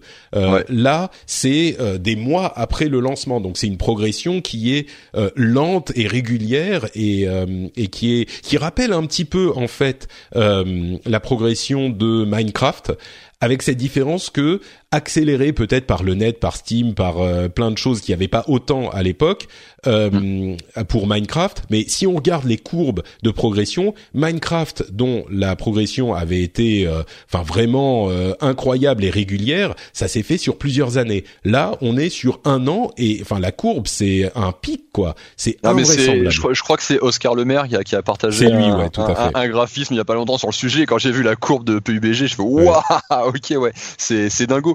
Mais après, euh, euh PUBG a un truc n'avait peut-être pas Minecraft. Bon, forcément, il y a déjà il y a l'époque, mais même si Minecraft sort aujourd'hui, je suis pas certain que ça ferait la même chose. Mais c'est que PUBG, moi, j'y jouais un petit peu rapidement entre midi et deux avec les copains à la rédac, mais je suis sans être trop client. Mais par contre, à regarder, je trouve ça hyper ludique. Quoi. C'est super marrant de voir un mec jouer à PUBG, surtout si c'est quelqu'un que tu connais et que t'apprécies, t'as envie forcément, tu vois, qu'il réussisse. Et sur une partie, mais c'est c'est juste génial. Alors, quand c'est bien cassé, comme certains casteurs euh, sur Twitch peuvent le faire, c'est juste hyper agréable à regarder c'est un show qui est vachement plus agréable que tu vois Minecraft où les mecs vont miner, font leur petite construction, tu vois, ça peut être vachement lent. Euh, que là, enfin c'est le mec, il, il, a il, a la pression du début à la fin de la partie, puis plus la partie avance, plus il a la pression en plus. Enfin, tu vois, c'est c'est à, à regarder, c'est vraiment vraiment super agréable et forcément ça, ça a tendance à inciter de nouveaux joueurs, tu vois, à vouloir tenter leur chance, à vouloir s'y mettre, etc. Et donc forcément que ça, ça fonctionne. Et après, moi, je me, je continue de me demander combien de temps ça va durer, quoi, parce que euh, est-ce que ça peut durer sur le sur la longueur? J'ai vu que là, apparemment, ils ont vu, euh, ils ont ils ont annoncé une nouvelle carte qui est un petit peu dans un nouvel nouvel environnement. Mais est-ce qu'il y a un moment, tu vois, les gens vont pas se lasser un petit peu du truc et finalement bah, le truc, c'est que c'est ce que c'est ce qu'on se dit depuis le lancement du jeu et c'est ce qu'on s'est dit pour Minecraft aussi. Jusqu'où il peut aller, tu sais? Et, Euh, et, et pour le coup, bah, on a bien vu hein, euh, sur Minecraft et sur euh, et enfin sur Minecraft, ça s'est jamais vraiment arrêté. Euh, J'ai l'impression que là, euh, je suis pas sûr que ça va. Enfin, on sait pas, mais il est possible que ça s'arrête pas. Donc, euh, mais en tout cas, c'est sûr que c'est effectivement assez impressionnant. Je sais pas si t'as un truc à ajouter, Johan? Non, mais je sais pas si, si le jeu a autant de portée que, que Minecraft à l'arrivée, on va dire. Oui, Donc, non, mais la comparaison bien, se fait. Bien que euh, sur le, oui, sur l'aspect, on va dire. Euh, bah, je crois que le terme tube de l'été a été employé euh, chez chez Gamecult, je crois. ouais. et effectivement, là, c'est ouais. assez approprié. Donc après, la question, ça va être est-ce que à Noël, est-ce que est-ce qu'après Noël, on va dire le, la tendance restera aussi positive ou est-ce que ça va commencer à là, ouais avec les grosses sorties qu'il y a. Puis mine de rien, il y a un truc euh, qu'on a oublié, c'est que le jeu a connu un gros pic de succès pendant les vacances. Là, il y a la rentrée, les gens vont reprendre l'école, les cours, le boulot pour certains. Enfin, tu vois, c'est, il n'est pas impossible que la population euh, diminue, diminue un petit peu et euh, ne remonte jamais trop parce qu'il y a quand même une grosse partie des joueurs qui sont dessus. On va peut-être capter, tu vois, par les sorties. Alors, je sais pas Destiny 2, mais là, sur la fin d'année, on a du Assassin's Creed Origins, on a le nouveau Call of Duty, on a le Star Wars Battlefront aussi, à mon avis, qui va drainer un peu de monde. Enfin, c'est, c'est toujours la même chose avec ce genre de de, de, de gros succès, t'as jamais, surtout quand c'est des jeux online qui sont vachement reliés sur les réseaux sociaux, sur Twitch et compagnie, tu sais jamais trop combien de temps ça va, ça va durer. Quoi. Moi, pour l'instant, ça me fait un peu penser à, à Pokémon Go, tu vois. C'est super cool. J'adore observer, tu vois, les gens regarder, enfin les gens jouer. J'adore observer les, les réactions qu'il y, a, y a autour, même si je suis pas forcément joueur. Le, mouvement général euh, m'enthousiasme. Mais combien de temps ça va durer, quoi? Si euh, mm. est-ce que est-ce que ça va survivre à la hype? Parce que la hype entretient la hype, et si la hype commence à, à redescendre un petit peu ou est un petit peu étouffée par les sorties de Noël, est-ce que tu vois le, le, feu va pas s'éteindre et se stabiliser Je sais pas. Là, ils ont vendu 10 millions de copies. Il y a la sortie Xbox One X à la fin, de, fin Xbox mm. One à la fin d'année qui va potentiellement euh, relancer un petit peu les ventes et relancer euh, l'intérêt du public. Mais est-ce que ça va survivre à cette grosse fin d'année qui s'annonce bah, en fait, que ça, va, ça, va, jouer sur la capacité aux développeurs à, à apporter de nouvelles choses au jeu. Et là, là où je suis un peu plus inquiet, c'est que comme le jeu n'est en, en, théorie pas complètement fini, donc ils doivent avancer sur la, la, version finale, ils doivent avancer sur les versions console. Et est-ce qu'il y a du temps pour à côté pour euh, fournir du nouveau contenu? Donc euh, tu parlais de nouvelles cartes euh, ou d'autres choses qui peuvent relancer l'intérêt. je ne sais pas trop comment ils s'organisent, mais ça, ça, ça, je trouve que ça, ça, va être compliqué pour eux à gérer, on va dire, cette, ce, ce moment-là. Quoi. Mmh. Bah, disons que l'un des éléments de réponse peut-être, c'est ces données de euh, c'était qui déjà que je dise pas de bêtises? Euh, Steam Spy euh, voilà qui disait euh, que 55% des joueurs de, de PUBG sont des gens qui jouaient avant énormément à CS:GO et ils se sont tournés vers PUBG. C'est-à-dire que 50% de, des joueurs de PUBG, c'est des possesseurs de CSGO, et ils jouaient avant 50% de plus que la personne moyenne à CSGO, et maintenant ils jouent 30% de moins que la personne moyenne. C'est-à-dire qu'ils mmh. se sont vraiment tournés vers euh, PUBG et CS:GO, c'est une communauté qui est quand même hyper hyper active. À voir si, enfin, c'est des gens qui se focalisent sur un jeu, on va dire. À voir s'ils continuent à se focaliser euh, sur euh, sur PUBG ou s'ils retournent vers CS:GO. Bon, ça on sait pas, mais euh, mais c'est un petit élément de réponse, on va dire. Donc voilà pour PUBG. Euh, et oui, entre parenthèses, il disait que le, le, la sortie sur Xbox, qui est sans doute temporaire, ils sont pas hyper précis sur le coup, mais l'exclusivité ah mais si, si, moi, je, je, je, je, te confirme que c'est temporaire. Ouais. ouais bon, mais mais c'est Microsoft qui allait chercher euh, Brennan Green et qui voulait, euh, avant même le, le, le gros succès de PUBG, ils ont vu, euh, ils ont flairé le bon filon, quoi. Ils ont fait confiance dès le début, donc c'était un bon pari euh, certainement de la part de Microsoft, quoi.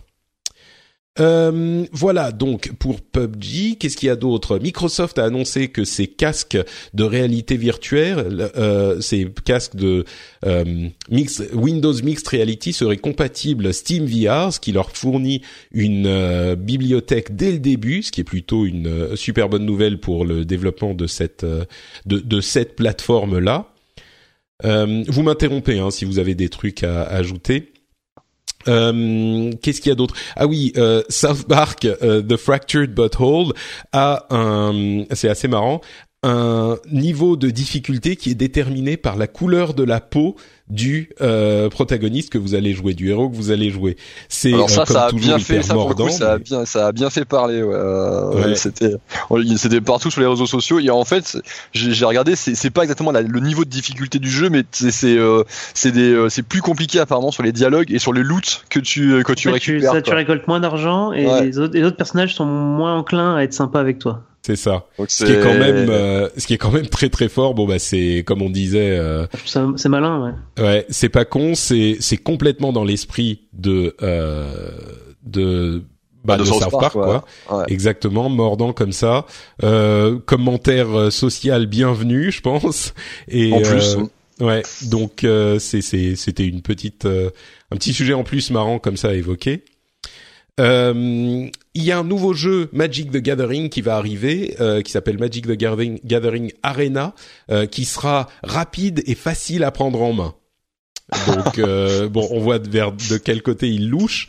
Euh, par contre, Lawbreakers, le jeu de Cliffy B, Cliff Blazinski, est visiblement un petit peu en difficulté. Euh, je crois que c'est sur Gamecult que j'ai vu les les chiffres. Euh, il y avait, euh, il y a eu 70 000 acquéreurs selon Steam Spy et le pic de joueurs c'est 259 euh, au, le pic quotidien de joueurs est de 259 au, au, au dernier chiffre qu'ils ont eu. Donc vous comparez aux millions de pics de joueurs sur euh, PlayerUnknown. Je, je, je, je crois dur, que le, le, le, top qu'ils ont eu c'était euh, 7000 je crois au lancement du jeu. Ouais, mm. Et après c'est tout de suite retombé à 3000 puis 2000. Enfin voilà, c'est un peu triste. Mais c'est hyper triste quoi. Imaginez euh, Cliff Blazinski qui est quand même un ancien d'Epic qui a porté la série Gears of War euh, qui s'est dit bon bah je reviens vers le jeu vidéo, je vais faire un jeu, je sais de, de trucs que j'ai envie de faire. Enfin moi c'est je trouve ça hyper difficile quoi. C'est ah mais c'est un, un monsieur qui a énormément de talent parce que ouais Unreal bah oui, c'est ça. Gears of War c'est lui. Enfin le mec sait faire des shooters euh, hyper vénères. Et Lawbreakers, moi j'avais pas mal joué euh, lorsqu'il avait été présenté en, en, en bêta, j'avais encore pas mal rejoué là cette année ou l'année dernière. Et le, le, le, jeu est vraiment sympa à jouer. Mais le problème, c'est que les mecs se sont dit, euh, nous, on sait faire des vrais shooters, on est des vrais hommes, avec des, des, des, des, vrais trucs qui tirent, qui font du bruit et qui sont voilà.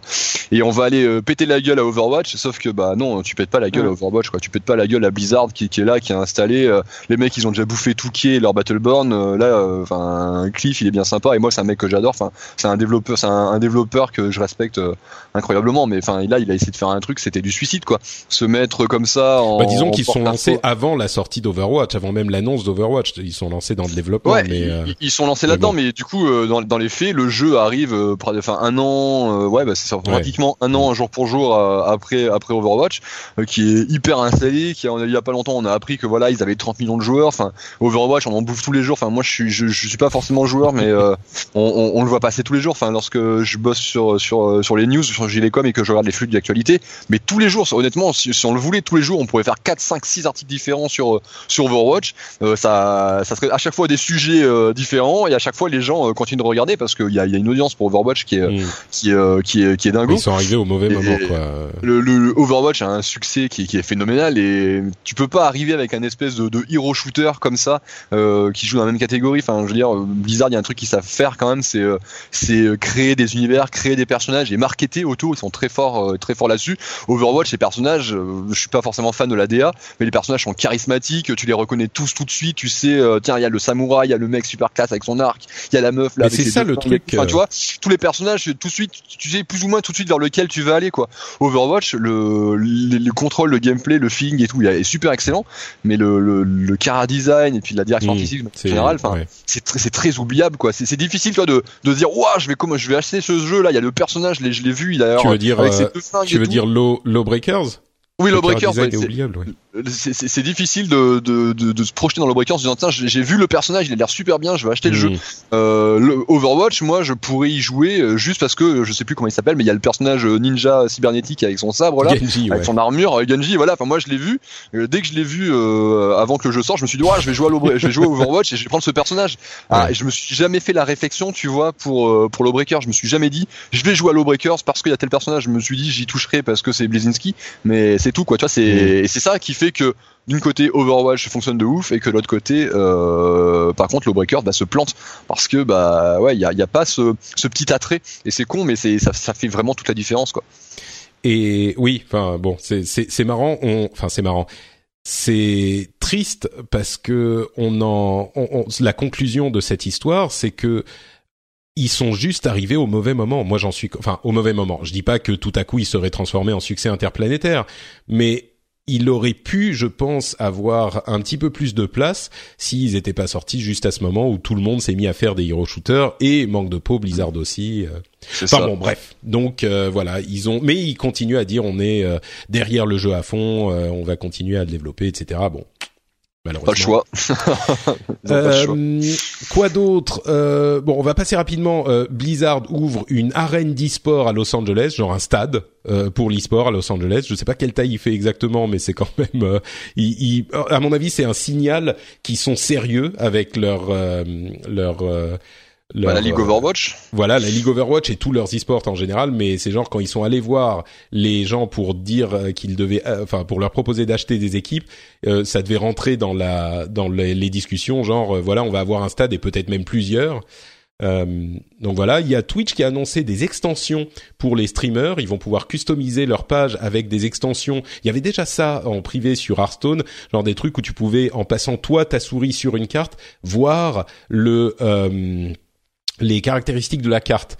Donc ça te permettait de suivre les trucs de manière un petit peu plus euh, précise. Et ben là, il va, ils intègrent ça au site et il y a plein de choses qui vont être possibles, euh, des interactions avec les, la communauté, genre voir où ils cliquent sur ton écran, comme ça tu vas pouvoir décider de trucs. Enfin, il y a, c'est des extensions quoi, des modes pour le streaming sur Twitch. C'est hyper malin, je trouve.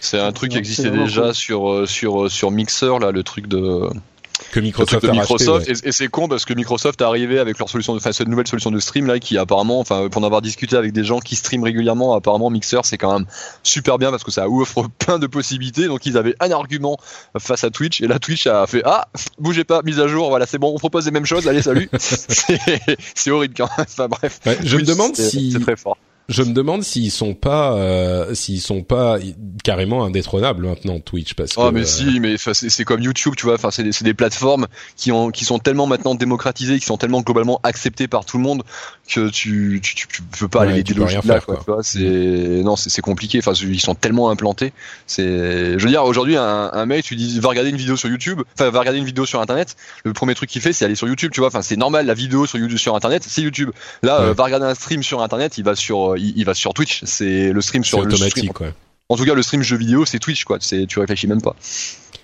Euh, euh, Johan, tu nous interromps hein, si tu as des trucs à ajouter à, tout moment, bien sûr. Euh, et puis enfin, euh, les guillemots continuent à se renforcer euh, contre un potentiel, une potentielle OPA de Vivendi. Pour le moment, les choses se passent pas trop mal et continuent à, à, rajouter des studios au Québec. Enfin, ils doivent en avoir, je sais pas, cinq maintenant. et ils continuent à se renforcer au niveau boursier. Donc, d'une part, la montée de l'action d'Ubisoft et d'autre part, les choses vont moins bien pour Vivendi on se demande s'ils sont pas un petit peu à l'abri euh, de, de, Vivendi. Euh, pour le moment, en tout cas, les choses sont euh, ont l'air plus positives qu'il n'y a quelques qu'il n'y a un an à la même époque, quoi. I'm Sandra, and I'm just the professional your small business was looking for, but you didn't hire me because you didn't use LinkedIn Jobs. LinkedIn has professionals you can't find anywhere else, including those who aren't actively looking for a new job but might be open to the perfect role, like me. In a given month, over 70% of LinkedIn users don't visit other leading job sites. So if you're not looking on LinkedIn, you'll miss out on great candidates like Sandra. Start hiring professionals like a professional. Post your free job on linkedin.com/people today. There's never been a faster or easier way to start your weight loss journey than with PlushCare. PlushCare accepts most insurance plans and gives you online access to board-certified physicians who can prescribe FDA-approved weight loss medications like Wigovi and Zepbound for those who qualify. Take charge of your health and speak with a board-certified physician about a weight loss plan that's right for you. Get started today at plushcare.com slash weight loss. That's plushcare.com slash weight loss. plushcare.com slash weight loss. On verra aussi des studios en France là récemment. Euh, j'ai l'impression qu'ils en ouvrent euh, tous les mois quoi. C'est assez impressionnant. Bah c'est, ils ont un dynamisme. Euh, il y a plein de choses qu'on peut leur reprocher, mais enfin vraiment Ubisoft, parmi les gros, entre genre EA, Activision et et bah voilà, on pourrait dire Take Two, machin, mais je trouve qu'ils ont une, euh, une authenticité Ubisoft. Ils sont vraiment à la frontière entre un, un entre guillemets petit studio entre guillemets hein, comme Blizzard, c'est-à-dire euh, euh, de, de, gens qui sont passionnés par ce qu'ils font et des gens comme EA qui font ça entre guillemets pour l'argent. Bien sûr, tout le monde fait ça pour l'argent, mais je veux dire, il y a différents niveaux de d'authenticité. J'ai l'impression qu'Ubisoft, ils sont à la frontière et tu ressens cette euh, envie qu'insufflent les frères Guillemot d'être là pour euh, aussi faire du, du jeu vidéo et pas juste faire de l'argent. Et faire de l'argent par le jeu vidéo, mais quand même ils ont envie de faire du jeu.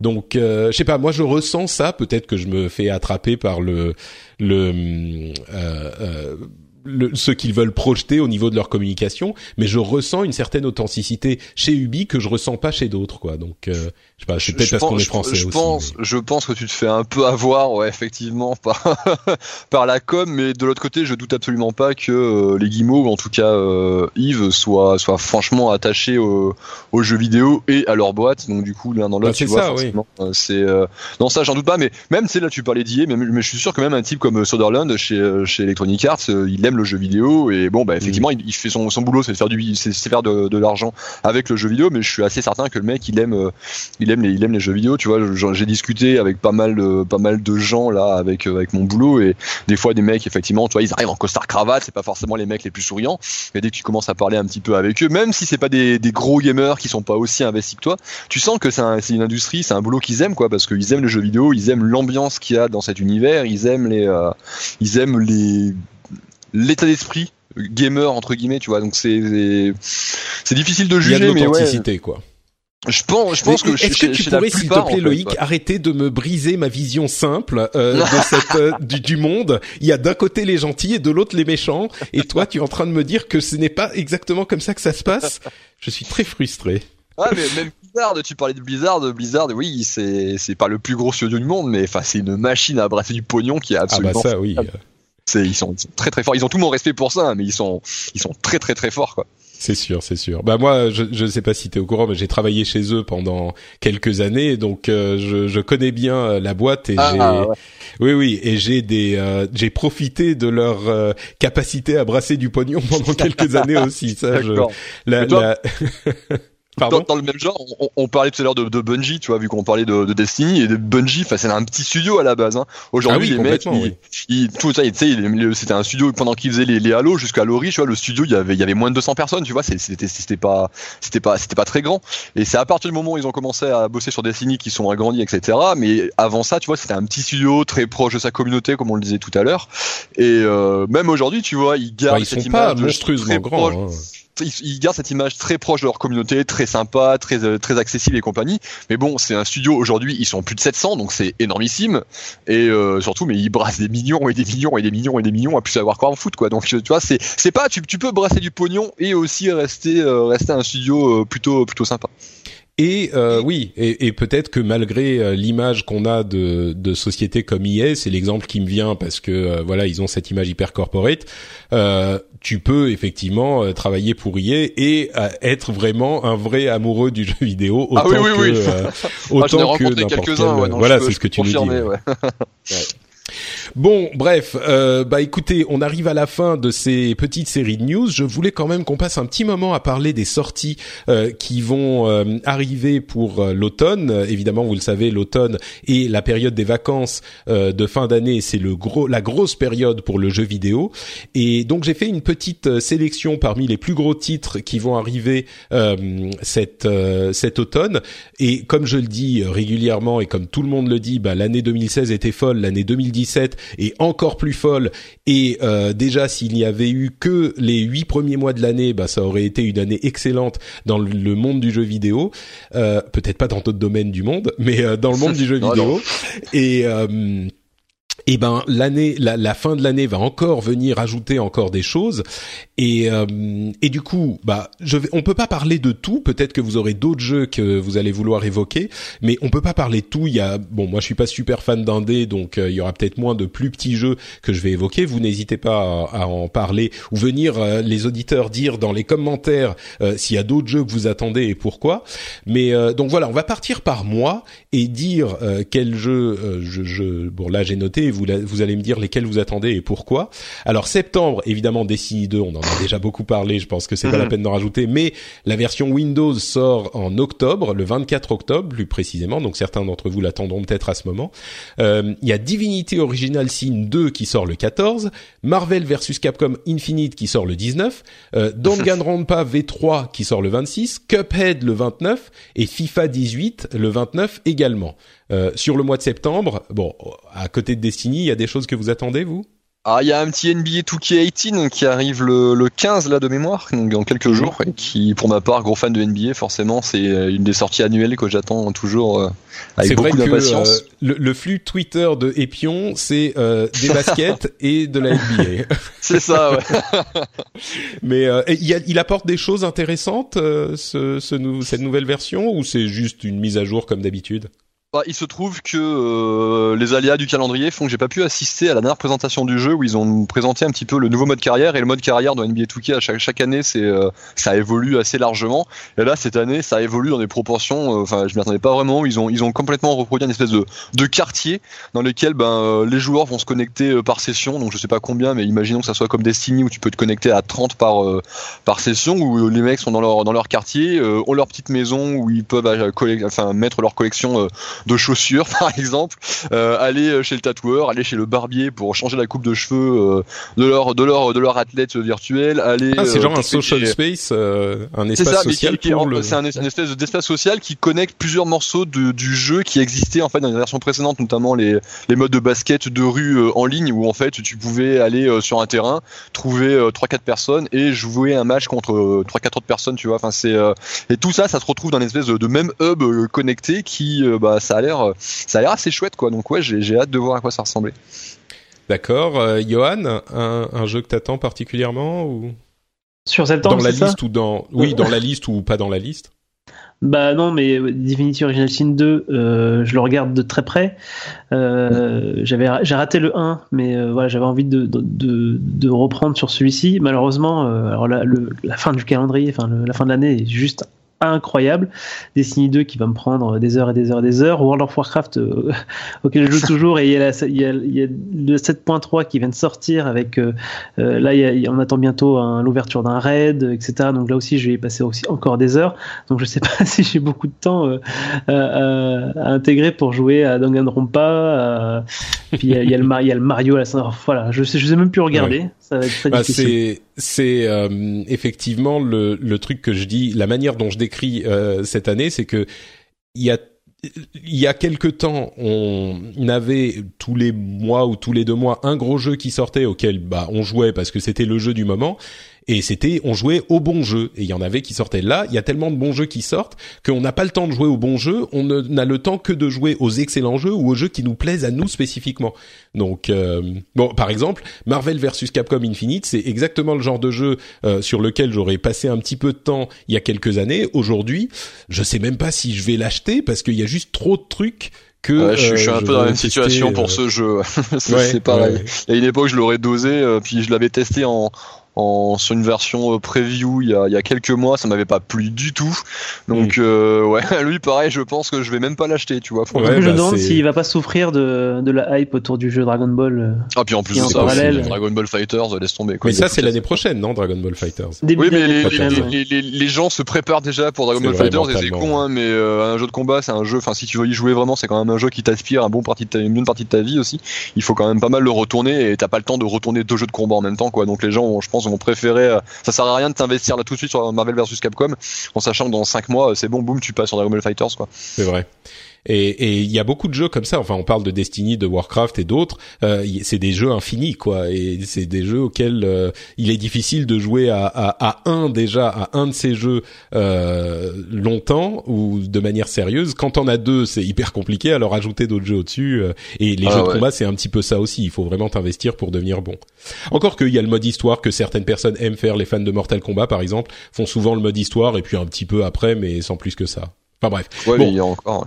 Continuons avec octobre. Euh, Forza Motorsport 7 sort le 3, Shadow of War le 10, la suite de Shadow of Mordor, euh, The Evil Within 2 sort le 13, The Fractured But Whole sort le 17, avec GT Sport qui sort aussi le 17, euh, et le 27 c'est carrément l'explosion de, de, de l'automne, euh, Super Mario Odyssey, Wolfenstein 2 The New Colossus et Assassin's Creed Origins.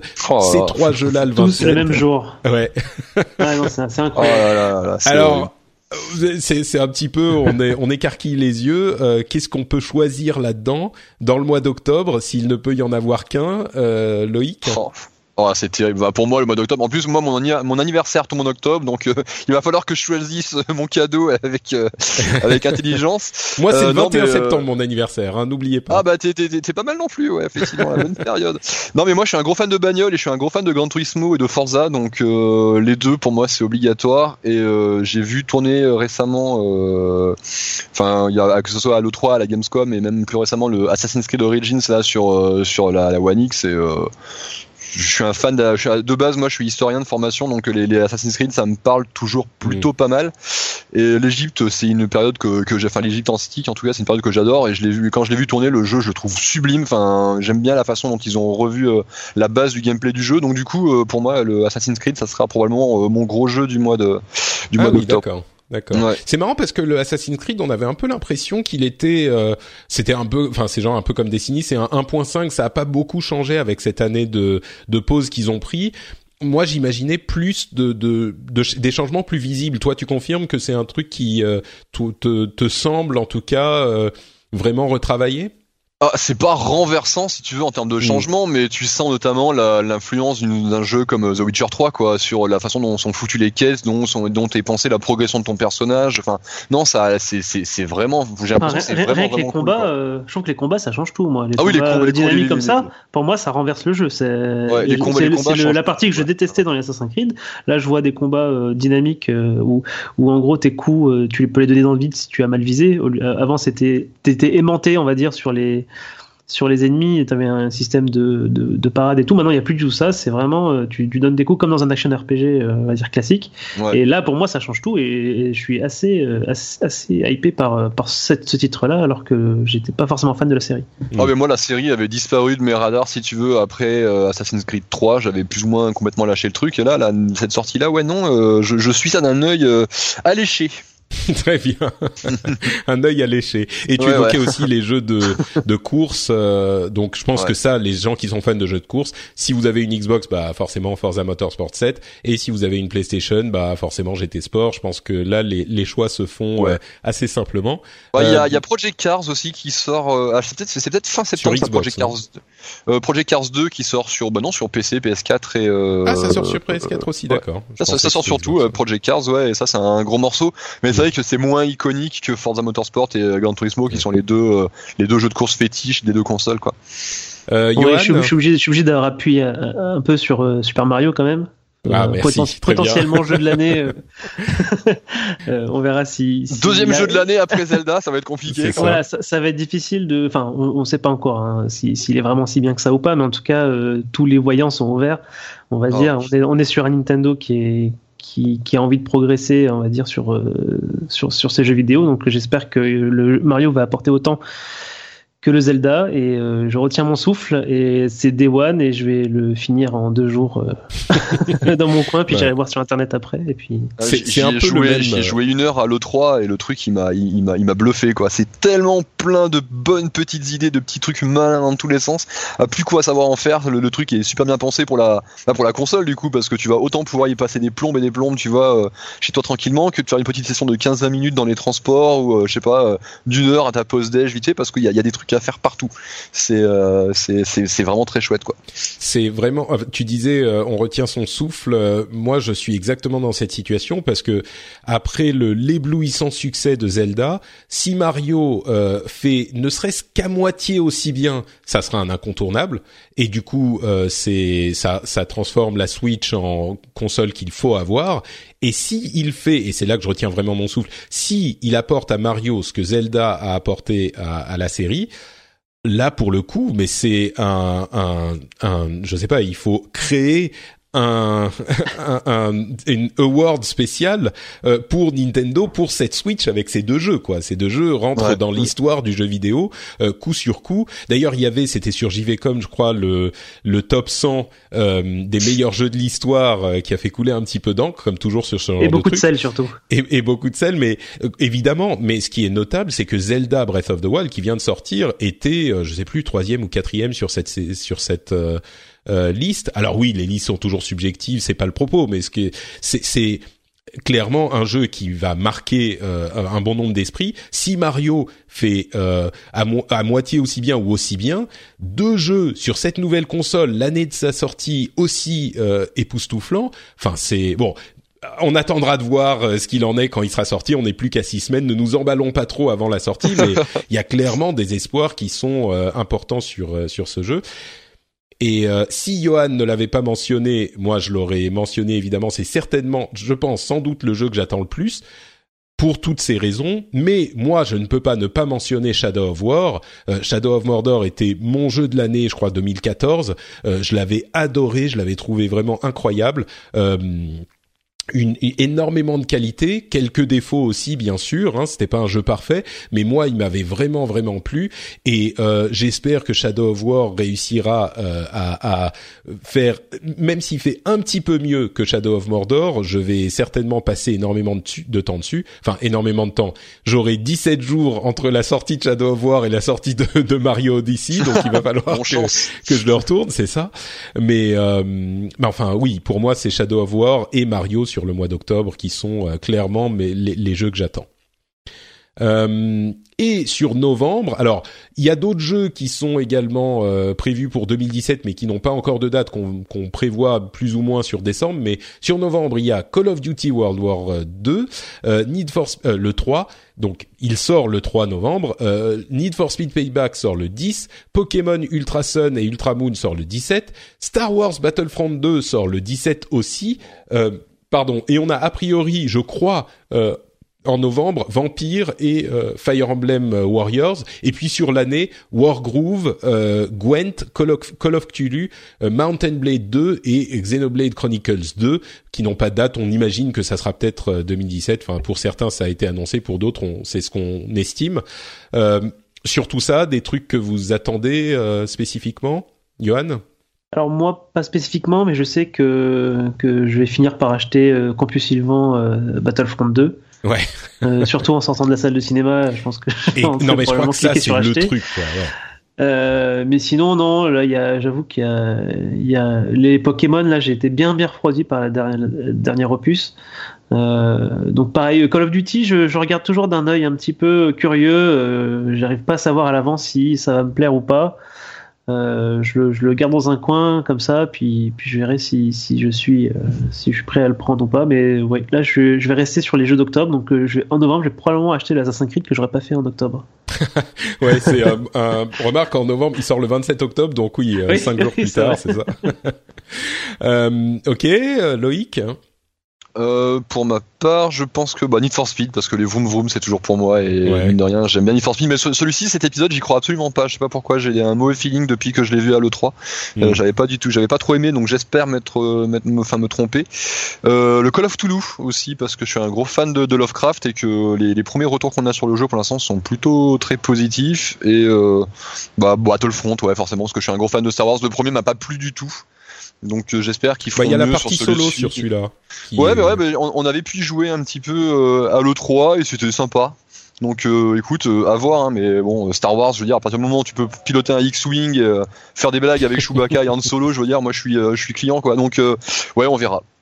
C'est, je suis un petit peu dans le même, dans la même configuration entre guillemets avec Star Wars. C'est genre, bon, le 17 novembre, je vais le voir passer, je vais le voir sortir, et puis je pense que j'aurai d'autres choses à faire à ce moment. Et puis en décembre, il y a le film qui sort, donc je crois que à ce moment, ça, ça, va relancer. Ouais, ouais c'est comme disait Yohan, à la sortie de la salle de ciné, tu vas te dire bon bah j'ai envie de rester dans cet univers, donc euh, en plus il y a une partie solo qui là peut t'offrir, euh, je sais pas, j'imagine que ça sera 7-10 heures de de d'aventure dans cet univers.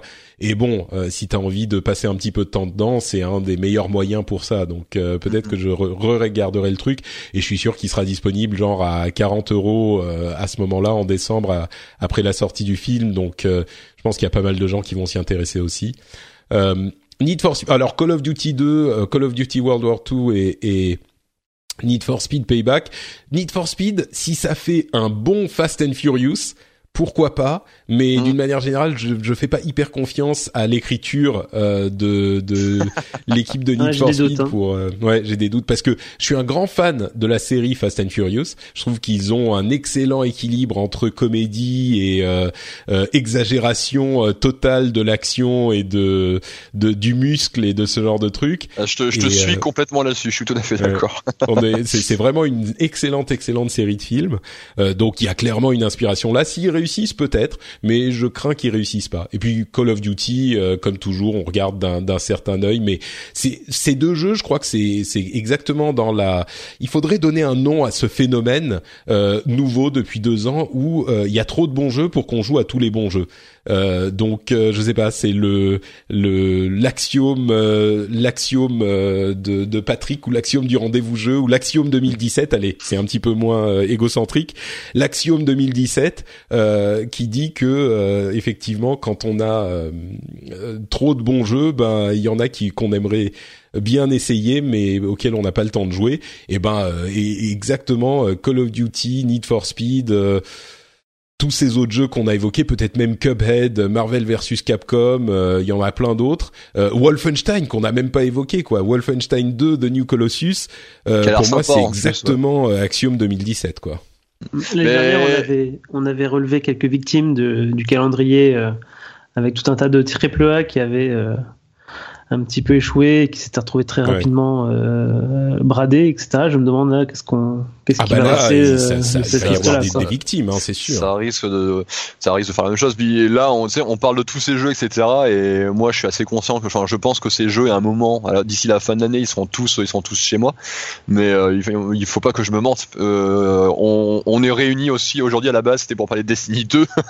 je pense que tous les trois, on est bien conscients que ce jeu va manger notre âme et que du coup, on risque de passer notre temps sur. personnellement, enfin, je suis un, de base, je suis, du genre à jouer à tout tout le temps. il y a une époque où j'étais capable, de claquer 6, 7, 8, 8 jeux différents euh, dans le mois. Mais depuis que j'ai commencé Destiny, donc maintenant ça fait ça fait un peu plus de deux ans, mais je joue pratiquement plus qu'à ça, quoi. Et les, jeux que je fais, c'est les jeux que je, je, fais et que je termine, parce que ben à la rédac, on m'a demandé de faire le test, mais euh, des jeux que j'ai claqué de moi-même en me disant ah, tiens allez c'est bon, on met en pause Destiny, on va jouer à autre chose. Il y en a pas quoi. Et donc là du coup Destiny 2 venant de sortir, il va y avoir les extensions là euh, en décembre, dont, on n'a pas parlé d'ailleurs dans la liste des sorties, mais on pourrait on pourrait tout aussi bien le faire. Donc je pense que euh, y a la moitié des jeux dont, dont, j'ai parlé là que je vais pas que je vais pas faire quoi. Ouais, je crois que je suis un petit peu dans la même situation aussi. Les, je, me rends compte que moi, je suis beaucoup sur les jeux infinis, euh, comme Destiny, comme euh, Warcraft, comme Diablo, etc. Euh, Johan, tu me disais toi que tu as une méthode euh, hyper intelligente pour parer à ce genre de sentiments. Tu te forces à finir un jeu solo par mois minimum, c'est ça? C'est ça. Ah, mais ça mais c'est pas c'est pas assez parce que j'ai encore des, des jeux sous blister chez moi. que ça va pas assez vite, faudrait que j'en fasse deux par mois mais Mais c'est c'est vraiment bizarre parce qu'on passe moi j'ai passé 30 heures sur Destiny, en 30 heures, je pourrais faire deux jeux solo euh, ah, que j'ai que j'ai j'ai dans mon backlog que j'aimerais bien faire. Et et je me force un petit peu. Depuis que tu as donné cette cette méthode assez maligne, je me force un peu.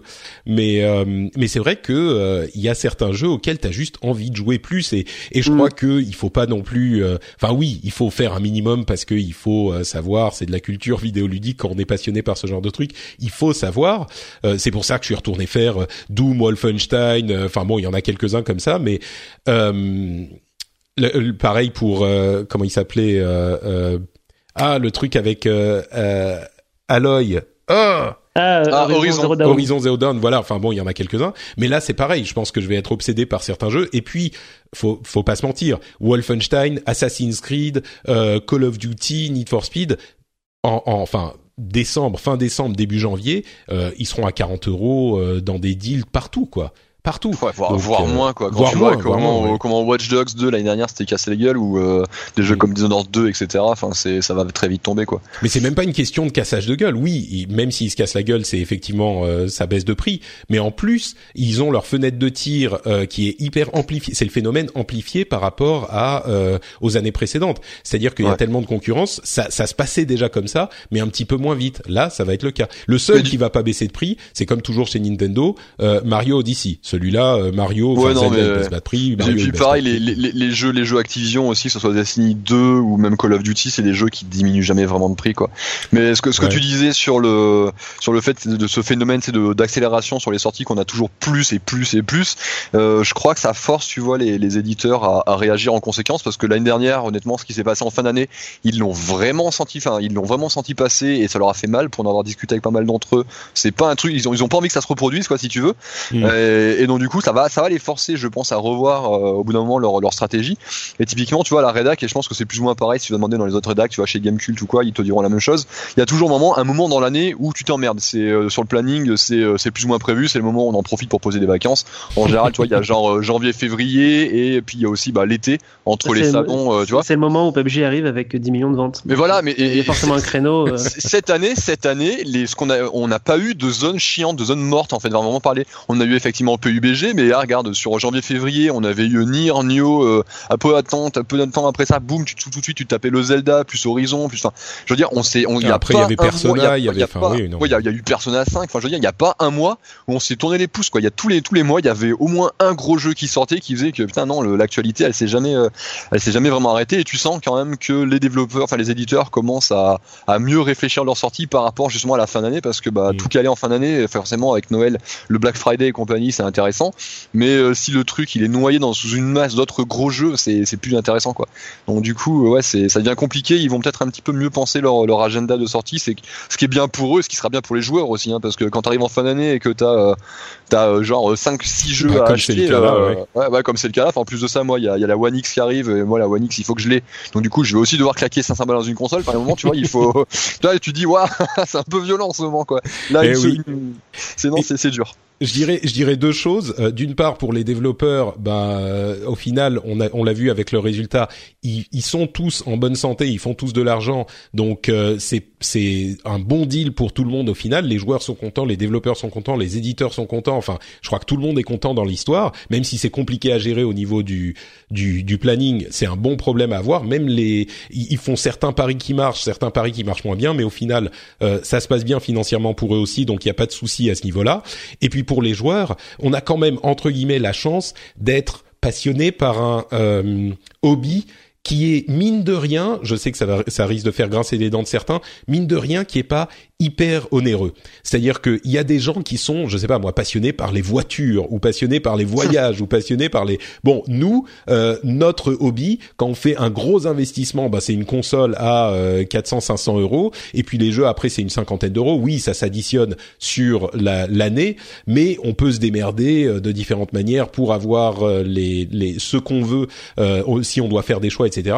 C'est quand même accessible. Il y a plein de gens qui ont des hobbies de folie qui leur coûtent Enfin, je sais pas, même euh, si t'aimes les, les, les comics, si tu veux collectionner, c'est hyper dur. Si t'aimes euh, le, le, le les, comme je disais, les voitures, ce genre de trucs. Enfin, c'est, il y a plein de hobbies qui coûtent hyper cher. Oui, c'est pas gratuit. Euh, c'est pas aussi bon marché que d'aller taper dans un ballon de foot dans un parc, de jouer aux jeux vidéo. Mais mmh. c'est pas le hobby le plus onéreux de la terre. Tu peux t'acheter, on va dire, une console tous les deux ou trois ans et un jeu tous les trimestres, et tu peux quand même rester bien connecté avec le monde du jeu vidéo, quoi. Même si là, euh, bon, en, ce trimestre-ci, un jeu tous les trimestres, ouais, ça devient dur, c'est sûr. Enfin, bon bah écoutez, euh, c'est tout ce qu'on avait euh, aujourd'hui pour vous. On aurait pu parler d'autres choses. Il y avait euh, Star Citizen qui fait des trucs de fou. Il y a euh, un jeu Ken le survivant fait par l'équipe de Yakuza qui a été annoncé. Ça va, être, ça risque d'être marrant. Mhm. Il y a quoi d'autre Enfin bon, il y a plein d'autres trucs donc qu'on pourrait évoquer, mais c'est déjà un épisode suffisamment long, surtout avec cette discussion Destiny qui arrive après la fin de, de l'épisode. J'aimerais quand même, avant de se quitter et avant cette cette partie bonus, euh, donner à nos deux co-animateurs l'occasion de euh, nous dire où on peut les retrouver sur Internet, à commencer peut-être par euh, Loïc, alias et Epion. où est-ce qu'on te retrouve toi sur Internet si les auditeurs en veulent plus? Alors c'est Epion, je l'ai pas corrigé au début, mais ah, voilà, pardon, je, je fais la petite correction. Ça vient d'où d'ailleurs Ça vient de Gundam Wing. Je suis un gros fan de la série Gundam et euh, c'est un, un mecha en fait qui est super classe. Voilà, donc j'avais choisi, j'avais choisi ça. euh, et moi, on peut me retrouver bah, du coup sur jeuxvideo.com où je signe la plupart du temps les articles sur l'actualité Xbox, vu que je suis le spécialiste Xbox de de jeuxvideo.com. Je fais pas mal aussi les articles business et en général bah, tout ce qui est signé euh, Halo, Bungie, etc. de Destiny en général, c'est c'est c'est moi aussi. C'est pour ta pomme. Très bien. Euh, très bien, bah merci, merci à toi d'avoir été avec nous, c'était fort sympathique. Merci pour l'invitation. Johan, est-ce qu'on te retrouve quelque part? Alors moi, on me retrouve sur Twitter, donc euh, at y Donc je pense que tu mettras aussi dans les notes d'émission comme d'habitude. Exactement. J'y parle beaucoup de jeux vidéo, je retweet des féministes et ce sera à peu près le programme de, de, mon compte. Voilà. Très bien, merci beaucoup Johan d'avoir été là. Pour ma part, c'est Note Patrick sur Twitter et sur Facebook. Vous pouvez retrouver cette émission sur le site frenchspin.fr qui héberge tous mes podcasts, notamment le rendez-vous tech, euh, bah, le rendez-vous de jeu que vous écoutez, euh, et Upload et Positron qui parlent respectivement d'applications mobiles et de conseils, de trucs culturels en général. On vous recommande des trucs sympas dans le domaine bah, du ciné, des séries, de, de la littérature, de la musique, etc., etc. Vous pouvez trouver ça sur frenchspin.fr. Les liens sont dans les notes de l'émission, bien sûr. Euh, vous pouvez également euh, venir commenter sur tout ce qu'on a dit sur Destiny 2, sur euh, les jeux qu'on attend, sur Mario plus Rabbids, etc. Toujours sur FrenchSpin.fr. Et si vous avez un petit peu de temps à perdre, j'aimerais vous encourager à aller sur iTunes et laisser un commentaire avec une review et des étoiles, comme l'a fait Thierry, euh, qui nous a laissé 5 étoiles en disant suite logique après avoir écouté le rendez-vous tech. Et il dit surtout, euh, tout aussi bien que le rendez-vous tech, j'adore le ton des animateurs, c'est agréable à écouter, c'est compréhensible, c'est marrant, rien de forcé ou de surjoué comme sur d'autres podcasts, je sais pas desquels il parle. Euh, je suis allé voir sur le site Patreon pour supporter l'émission, ça vaut le coup. Euh, il est Patreon depuis 2017. Il parle du soutien financier du rendez-vous tech. Euh, faut pas hésiter, on a des podcasts gratuits et sans pub, sans affiliation déguisée. Merci à toi Thierry. Et si comme lui vous appréciez l'émission, que vous voulez euh, dire ce que vous en pensez aux autres auditeurs potentiels, bah allez laisser un commentaire sur iTunes ou sur un autre catalogue de podcasts que vous utilisez. Merci à vous tous de nous avoir écoutés euh, dernière petite chose, si vous euh, êtes sur Paris le 16 septembre, c'est dans quelques jours à peine, on fait une rencontre euh, entre auditeurs du Rendez-vous Tech et de toutes les émissions que je fais. c'est le 16 à 16 heures près du Sacré-Cœur. Les détails là encore sont sur le site frenchspin.fr. N'hésitez pas à venir à venir euh, se rencontrer et passer un bon petit moment ensemble. Ça serait sympa de vous voir et de se faire euh, des, des hugs euh, entre auditeurs et podcasteurs. Et dans tous les cas, on se retrouve dans une quinzaine de jours pour un nouvel épisode. Et maintenant, place à la suite de Destiny 2. Ciao à tous Ciao Salut Donc nous, on continue sur Destiny, comme je le disais. C'est un petit peu compliqué à, faire au montage, mais ça va bien se passer, je suis sûr. Euh, normalement, on est à la fin de l'épisode et on continue à parler un tout petit peu de Destiny. Euh, avec, on va, on va avoir des spoilers. Enfin, on va parler d'un petit peu tout, mais avant de parler des spoilers, euh, cette histoire de euh, microtransactions. Le, le, enfin, moi, je trouve franchement que c'est complètement euh, artificielle quoi. Je pense que vous êtes d'accord, ça n'a aucune l'idée de dire ça a un, un changement pour le jeu. Euh, je pense que aucun, enfin ça n'a aucune influence sur le gameplay vraiment concrètement quoi. C'est c'est monté. Alors au tout début, au tout début, quand j'ai vu euh, les microtransactions, ce qu'elles contenaient, j'avais un peu tiqué euh, à cause de, justement des modifications d'armes que, que tu pouvais avoir dedans. Mais c'est quand tu vois ce que ça fait en jeu que Ouais, mais en réalité, ces modifications d'armes, t'en as des meilleurs. Tu peux, en fait, les meilleurs du jeu ne peuvent pas être trouvés dans ces, dans ces, dans ces, pas comment on appelle ça, des engrammes. Les, bright engrams, oui. Ouais, voilà. Et les meilleurs ne peuvent pas être trouvés dedans et tu y as accès assez rapidement une fois que tu es niveau maximum. Donc, euh, à moins de, enfin, ouais, ça, je vois pas vraiment pourquoi est-ce qu'on en achèterait, sauf si mm. c'est pour le, le, côté cosmétique. Au final, effectivement, moi, je les, je les considère vraiment comme des loot box de Overwatch. Euh, on en gagne un par niveau à la même manière et, euh, et c'est quasiment que du cosmétique dedans. Euh. Ouais, bon, il y a le change. Pardon, vas-y Loïc en, plus, euh, t'en, récupères en montant de niveau, etc. Puis euh, des skins et des, des modes, t'en récupères chez l'armurier à chaque fois que tu, euh, tu montes de niveau et que tu, tu débloques un engramme, un engramme légendaire. T'en, t'en chopes en PVP, t'en chopes un peu partout. Donc honnêtement, ça, ça a pas grand intérêt. J'avais tiqué déjà à l'époque dans, dans Destiny le premier lorsqu'ils avaient introduit mm. Ever, Everversum et que on avait vu qu'on pouvait acheter des des, des boosts d'XP pour le PVP, pour le PVE, ce genre de trucs. Et là, ouais, j'avais un peu tiqué mais déjà à l'époque, ça, ça avait pas un grand intérêt parce que t'en gagnais déjà des, dizaines et des dizaines dans le jeu euh, sans presque rien faire pratiquement, donc les acheter, je voyais pas trop l'intérêt. Là, dans celui-ci, honnêtement, c'est vraiment le même délire, quoi. C'est euh, même les mecs qui vont, qui, qui, veulent, tu vois, absolument un petit avantage en, en PVP. Enfin, ils ont aucun intérêt à sortir leur carte bleue pour ça, quoi. Donc du coup, c'est vraiment anecdotique et je peux comprendre éventuellement euh, l'intérêt, tu vois, forcément financier côté côté Bungie.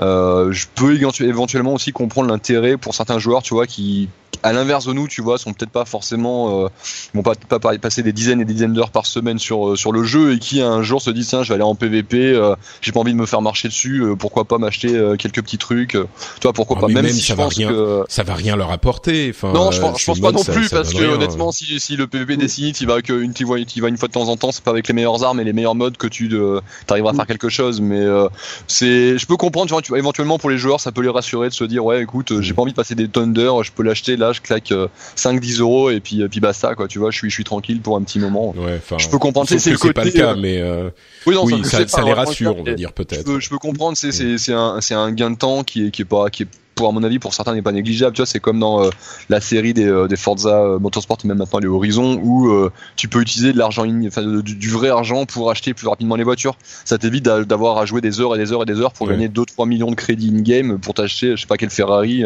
tu vois si, si t'as ouais, sauf que là c'est même pas c'est même pas ça qu'on peut acheter. Je dirais que la, la, comparaison est, est sur la, le type de progression à la limite mais, mais, là tu peux pas acheter d'armes tu peux pas acheter de tu, tu vois, tu peux pas acheter d'armes, tu peux pas acheter d'armure.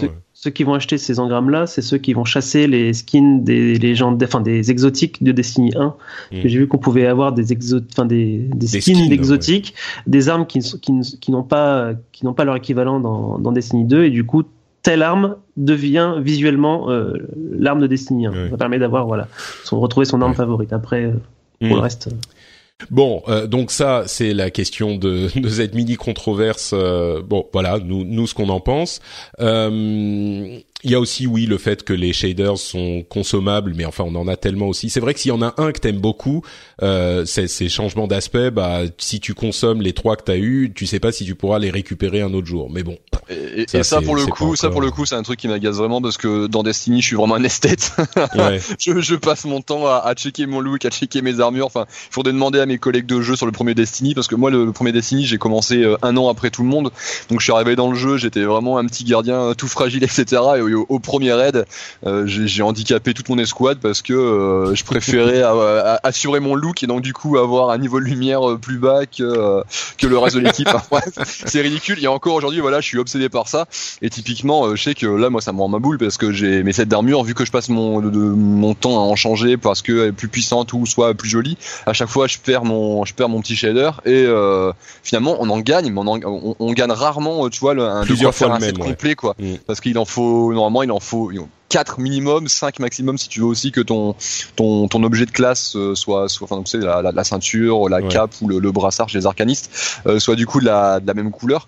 C'est rageant. Moi c'est vrai c'est un truc qui me qui m'agace euh, prodigieusement et je sais qu'il y a plein de gens dans Destiny qui sont vachement accros à l'esthétique de leur de leur gardien et moi j'avais eu God of War comme shader dans le premier et je le portais tout le temps. Ah oui, il était tellement c'est celui qui est entièrement rouge là, le rouge métallique un peu ouais, il était très très bien celui-là. Mais après, tu vois, de Bungie, c'est un petit peu expliqué sur la, la question. Enfin, c'est Luke Smith, le, le, réalisateur du jeu, qui s'est exprimé, qui a expliqué que, euh, bon, il va pas parler du, du, côté financier de la chose, hein, forcément, mais euh, il a plutôt expliqué que eux, chez Bungie, voyaient ça comme, tu vois, une sorte, une nouvelle source de motivation pour les joueurs, parce que maintenant, euh, voilà, s'ils voulaient faire un set complet, il allait falloir recommencer plein de fois des assauts, plein de fois des machins, plein de fois des trucs. Ouais, mais c'est tellement aléatoire. Si tu peux en avoir certains dans. D'une, c'est aléatoire, et puis surtout le, le, le, fait que tu vois, ça soit des, des petits, des, des enfin, ça soit un, voire deux, voire trois grands max euh, shaders que tu vois que tu récupères. Enfin, ça peut être tellement long. Puis des, des shaders, en plus, il y en a, il y en a, je crois, j'en ai déjà compté pratiquement une, une plus de 35. Enfin, je vois, avant d'arriver à récupérer le bon, je veux dire, dans le premier Destiny, je sais plus qui c'est qui, qui, s'expliquait sur ça. Euh, J'avais vu passer sur, sur, sur Twitter de mémoire.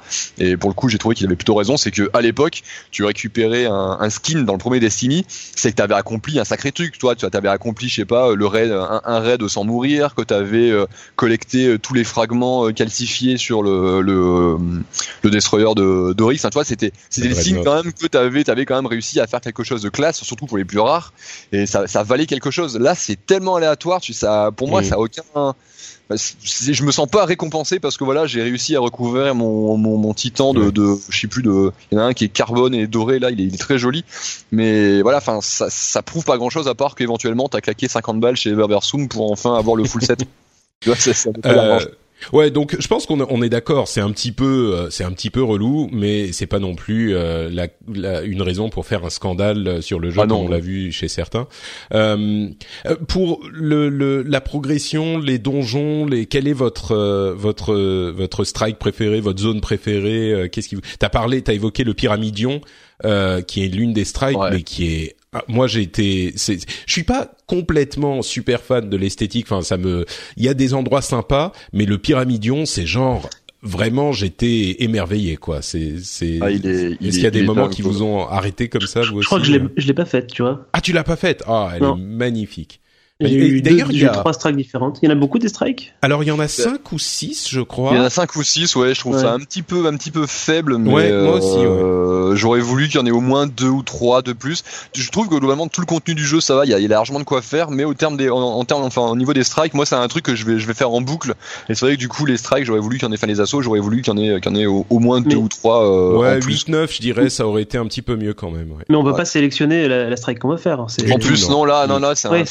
Ouais, c'est moi j'ai eu en fait j'ai eu 5-6 fois la même, donc du coup, bah, Pareil, je me suis dit qu'il y en avait 4 euh, dans le jeu. Euh, j'ai fait Arms Dealer peut-être 6 fois, euh, j'ai, mais bon. C'est vrai que c'est un petit peu, j'aurais préféré qu'il y en ait plus, mais euh, alors maintenant les strikes c'est genre 20 minutes et t'as un boss à la fin. Il y a quelques passages un peu difficiles, mais en gros il y a plus qu'un boss quoi. Avant il y avait, euh, c'était plus comme un donjon de World of Warcraft, il y avait deux trois boss. Mm. Maintenant il y en a plus qu'un finalement. Euh, donc ça c'est un changement bon, c'est un petit peu différent. Il, ça me il y a encore avant, t'avais des, c'était des, des mini boss plus que des plus que des vrais boss là t'as vraiment euh, t'as vraiment un gros boss final. Mais c'est surtout dans la construction et la progression que je trouve que ça a évolué parce que t'as as une structure qui est des fois qui a un, chouille moins linéaire avec euh, des énigmes. Je mets des grosses guillemets avec mes doigts là vous pouvez pas les voir mais il y a il y a, il y, a, y a des énigmes il y a des énigmes il y a une façon en général les, les, les boss enfin les, les boss en, des assauts des premiers décennies grosso modo tu leur tirais dessus ils finissaient par mourir point barre. Mmh. là il y a des petites strates sur les boss quoi. On, on, est on est vraiment mini c'est du mini mini mini raid ouais ben, tu parlais du euh, de l'assaut là sur euh, sur terre contre euh, je sais plus quel cabal effectivement au sommet du vaisseau là. Mais effectivement, il se met au, au, sommet des tours. Il faut aller choper un item qui est à l'autre bout de la l'autre bout de l'arène pour ramener pour désactiver son bouclier pendant que les mecs vite après ils, passent au DPS. C'est t'as plus ou moins ça dans tous les dans tous les assauts et j'ai trouvé ça plutôt plutôt bien fichu, sans parler même du fait que dans, dans certains assauts, tu euh, plusieurs phases, enfin, typiquement l'assaut de la, la, la, la, flèche inversée, je crois en français, euh, où euh, tu, tu es sur Nessos et que tu vas combattre un gros un, un, vex gigantesque. Là pareil là le combat en trois phases enfin c'est des choses qui sont qui mm. sont assez sympas. Et globalement j'ai trouvé les, les assauts vachement plus euh, vachement plus intéressants sur la construction en tout cas que le que dans le premier Destiny. Mais euh, ouais il y en a il y en a juste pas assez quoi je dirais, ça c'est l'un des trucs que Destiny fait le mieux dans le jeu vidéo en général. Euh, c'est ce sentiment, cet équilibre qui est incroyable de, de la difficulté. C'est-à-dire que c'est toujours faisable. Les, enfin généralement les, les combats sont faisables et c'est la même chose pour les euh, les les, les événements publics, euh, les, les boss, les, les trucs comme ça, c'est toujours faisable, mais t'as toujours l'impression de suer comme c'est pas possible, et euh, t'as l'impression d'avoir une fois que tu l'as fait, une fois que t'as fini, t'as couru comme un fou, t'étais presque mort, t'es allé te planquer, t'as ressuscité un pote, euh, t'as continué à tirer sur l'ennemi, il restait plus que quelques points de vie, et t'as continué même si tu te faisais euh, euh, tirer dessus toi-même par cinq ou six ennemis qui étaient en train d'arriver vers toi et qui allaient te tuer, et finalement tu réussis à descendre le boss et t'as l'impression d'avoir accompli un truc quoi. T'as l'impression d'avoir, t'as l'impression d'être un gardien. T'es là, ouais, moi je suis un, un badass quoi. J'ai massacré tout le ah. monde et c'était dur, mais j'ai réussi et, et j'ai vraiment hyper rarement euh, vécu ce genre de choses dans d'autres jeux. C'est vraiment dans Destiny où tu réussis à avoir cette euh, ce, ce, cette, euh, ce sentiment d'urgence et de euh, d'être vraiment à la limite de ce que tu peux faire et il, le jeu te pousse toujours un petit peu plus loin. Si tu continues à jouer, t'as des des challenges différents, des des Mystère à essayer faire les, nuits noires Non, j'ai pas pu faire de nuit noire encore. D'ailleurs, je cherche des gens pour. Bah, du coup, je, je, vais, raconter un petit peu. C'est que moi, je suis arrivé 260 de puissance assez rapidement. Et juste pour préciser, la nuit noire, c'est une version beaucoup plus difficile d'une strike normale. Donc c'est un donjon en fait, mais en version super héroïque, quoi. Donc je commençais à stagner au, euh, au, niveau 260 et la seule chose qui pouvait me permettre d'aller plus loin, c'était de, de, faire ces nuits noires et malheureusement, il n'y a pas de matchmaking pour ces donc ces versions difficiles des, des assauts. Et donc j'ai pesté, j'ai pesté, j'ai pesté un peu sur Twitter. Et en fait du coup j'ai pu m'y mettre avec euh, avec avec des, des contacts. Et j'ai quand même bien compris pourquoi euh, il n'y avait pas de matchmaking, on va dire simpliste pour pour ce genre de choses. Donc pour expliquer un petit peu, donc là c'est c'est les mêmes assauts euh, normaux, sauf qu'il y a des règles supplémentaires. Donc là en l'occurrence cette semaine, euh, on a 10 minutes pour faire un, un assaut qui dure 20 minutes. Donc il y, a, y, a, déjà un problème à, la base. Et en fait, à chaque fois qu'on tue un ennemi, ça redonne du temps. Donc ça c'est le premier, on va dire la première règle supplémentaire. Et l'autre règle, c'est que toutes les X secondes, euh, il y a un switch d'éléments. Donc d'abord c'est le feu, ensuite c'est l'ombre, ensuite c'est l'électricité. Donc euh, ça change de manière régulière. Il y a un petit message qui indique euh, quel élément, quel, élément à prendre en compte. Et en gros, tous les armes élémentaires de cet élément vont faire beaucoup plus de dégâts, que ce soit les nôtres ou ceux des ennemis, et tous les autres éléments vont faire beaucoup moins de dégâts. Du coup, ça nous a obligé à se coordonner en amont de, de l'assaut, c'est-à-dire de dire bon bah voilà, toi tu prends tel spé, moi je prends ça, euh, j'ai une arme lourde en, ombre, donc toi t'en prends une en feu, etc. Et du coup, pendant le jeu, on parlait sur le donc sur le sur le vocal et on disait attention, c'est l'électricité, donc c'est à toi, vas-y lance ton ulti, bam c'est le feu, bah, ok c'est à moi de jouer, je, je nettoie la zone, etc. Et, euh, et, du coup, on a recommencé. Moi, je l'ai fait, je l'ai fait, euh, je l'ai fait huit fois. Enfin, j'ai fait huit essais en tout.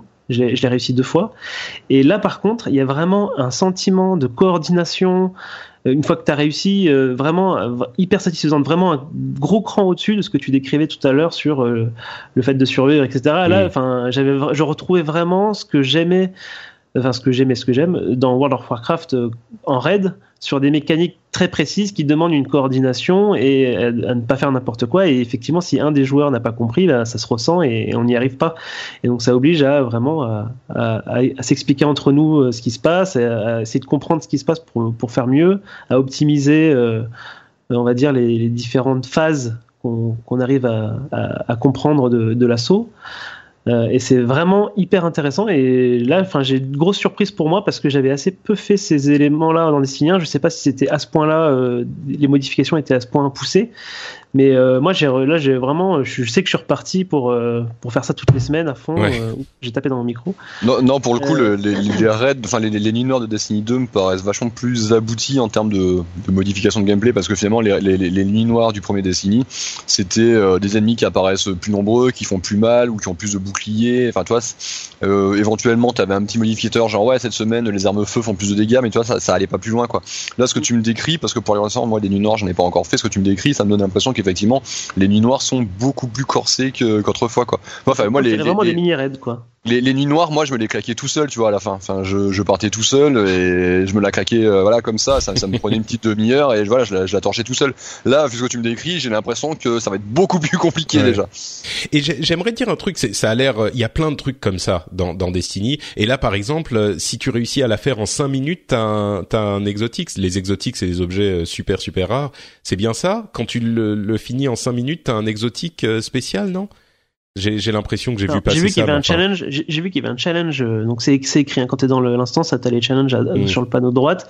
Et dans un des challenges, c'est finir en moins, de, enfin finir avec 5 minutes restantes. Donc je rappelle que quand tu les ennemis, le, le, temps remonte. Mais du coup, euh, c'est effectivement assez difficile. Euh, enfin moi, nous au deuxième essai, il nous restait une minute trente. Donc c'est faisable, je pense, avec un peu plus d'équipement, un peu plus de connaissance du, du truc. Mais donc, mais, donc voilà, il y a toujours des trucs comme ça où euh, dans telle mission, tu peux aller chercher un truc que t'as, tu entends une voix quelque part dans le jeu qui va dire euh, un indice sur un truc et puis tu vas aller chercher dans la zone dont il parle et toute la communauté se met ensemble pour essayer d'aller euh, trouver des trucs comme ça. Mais il y a aussi de, de, ce genre de trucs qui sont accessibles à tout le monde entre guillemets même si on joue en solo moi j'ai joué essentiellement en solo à Destiny 1 et là à Destiny 2 euh, c'est complètement euh, complètement faisable et tu entends parler de petits trucs sur Twitter, sur euh, sur le web, machin. Et par exemple, sur les événements publics, il y a des moyens de les rendre plus difficiles en faisant un certain truc euh, qui est différent pour chaque type d'événement public. Si tu détruis un, un élément de la foreuse qui apparaît au début de l'événement, et eh ben ça le rend plus difficile et donc tu as de meilleures récompenses et ce genre de trucs. Et pour savoir euh, comment le faire, bah c'est pas c'est indiqué nulle part dans le jeu. C'est juste qu'il y a des gens qui ont essayé, qu'ils découvrent, qu'ils partagent avec la communauté. Mais une fois que euh, les gens le savent, bah tu vois dans le le jeu Genre pendant cette phase de l'événement, il y a euh, plein de gens autour de toi qui se mettent à tirer sur un truc euh, sur lequel normalement il y a rien. Et tu regardes et tu vois que ça fait des dégâts et que ça le fait exploser. Et donc par ce biais tu comprends qu'il y a un truc à faire dans ce type de situation. Et ça c'est accessible à tout le monde. Même si tu joues en solo toute ta vie tu vas finir par euh, par le voir. Peut-être pas être au, au, dans les premiers qui vont découvrir le truc mais au bout d'un moment ça va arriver jusqu'à toi. Et il y a tellement de trucs à explorer. J'ai vraiment l'impression que les gens ne se rendent pas compte à quel point Destiny, au niveau du gameplay, est un jeu profond. Euh, c'est-à-dire que les gens se disent ah bah ouais c'est juste il faut prendre des armes plus euh, euh, plus puissantes pour tuer des ennemis plus puissants comme dans tous les jeux de ce type de la Terre. Mais il y a des, une partie du gameplay qui s'ouvre à toi uniquement si tu euh, quand tu quand tu vas explorer suffisamment profondément.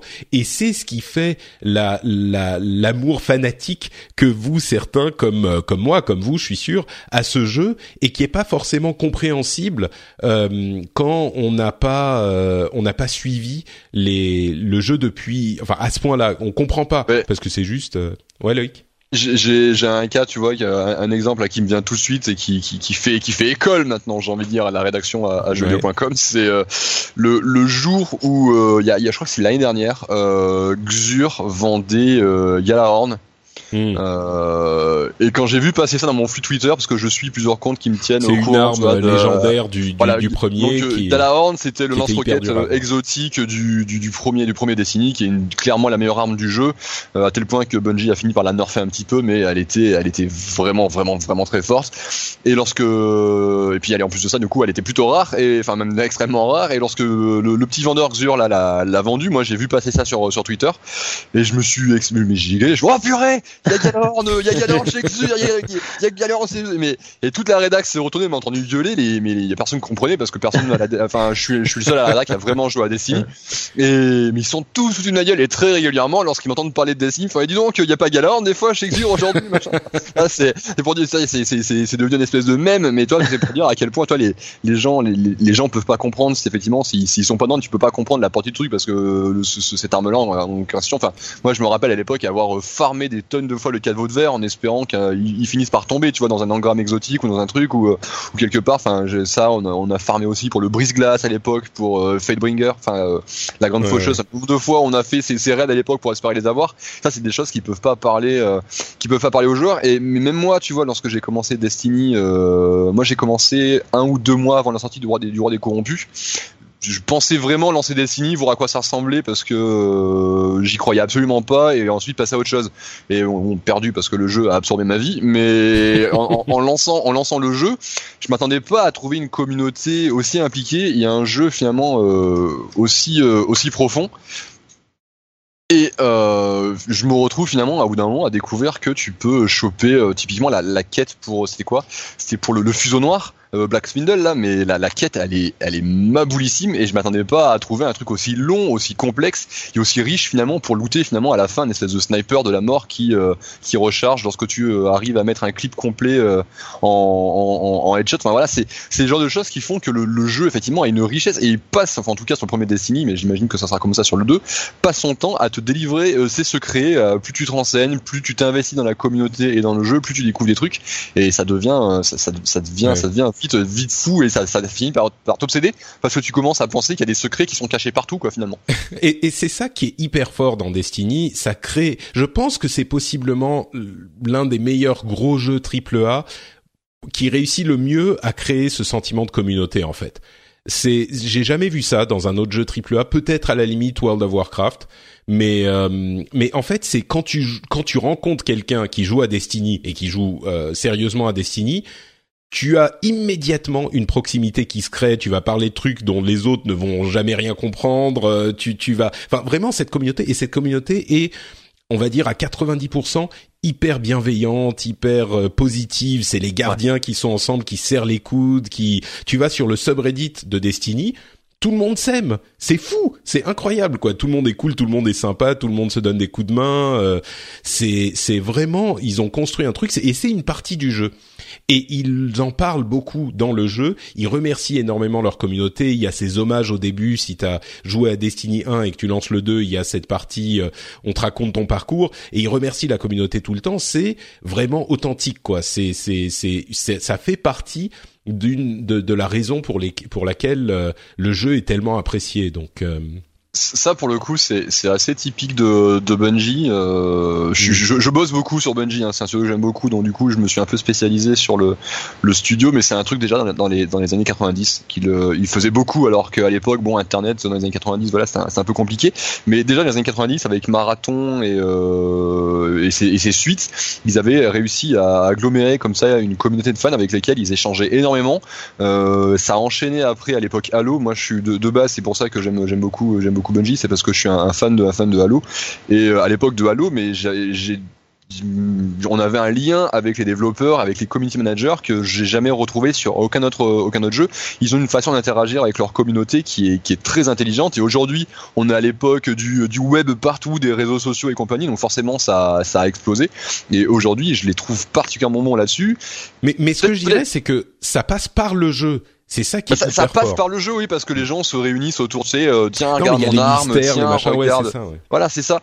Et j'ai fait, euh, j'avais fait, j'avais écrit un article il y, a, il y a quelques mois maintenant, je crois, sur la sur la communauté des Destiny, où grosso modo, j'ai sorti un gros article pour expliquer aux lecteurs de jeux.com, et regardez, il y a un jeu là que vous connaissez vite fait, ça s'appelle Destiny. Vous pensez que ça a bidé parce que les tests étaient pas ouf à la sortie, mais en fait, c'est un des jeux les plus joués du moment. Il y a une communauté énorme, et tenez, je vais vous parler de cette communauté, de pourquoi ces gens aiment les jeux, enfin aiment le jeu. Et donc du coup, j'ai interviewé quelque chose comme 300 300, joueurs, je crois, de Destiny. Et tu découvres, j'ai découvert des histoires, mais qui sont complètement dingos. J'ai rencontré les, les admins d'un groupe sur Facebook, c'est de, de, gens qui se réunissent sur ce groupe pour faire ensemble des raids, des assauts, machin, jouer ensemble. C'est aider grosso modo.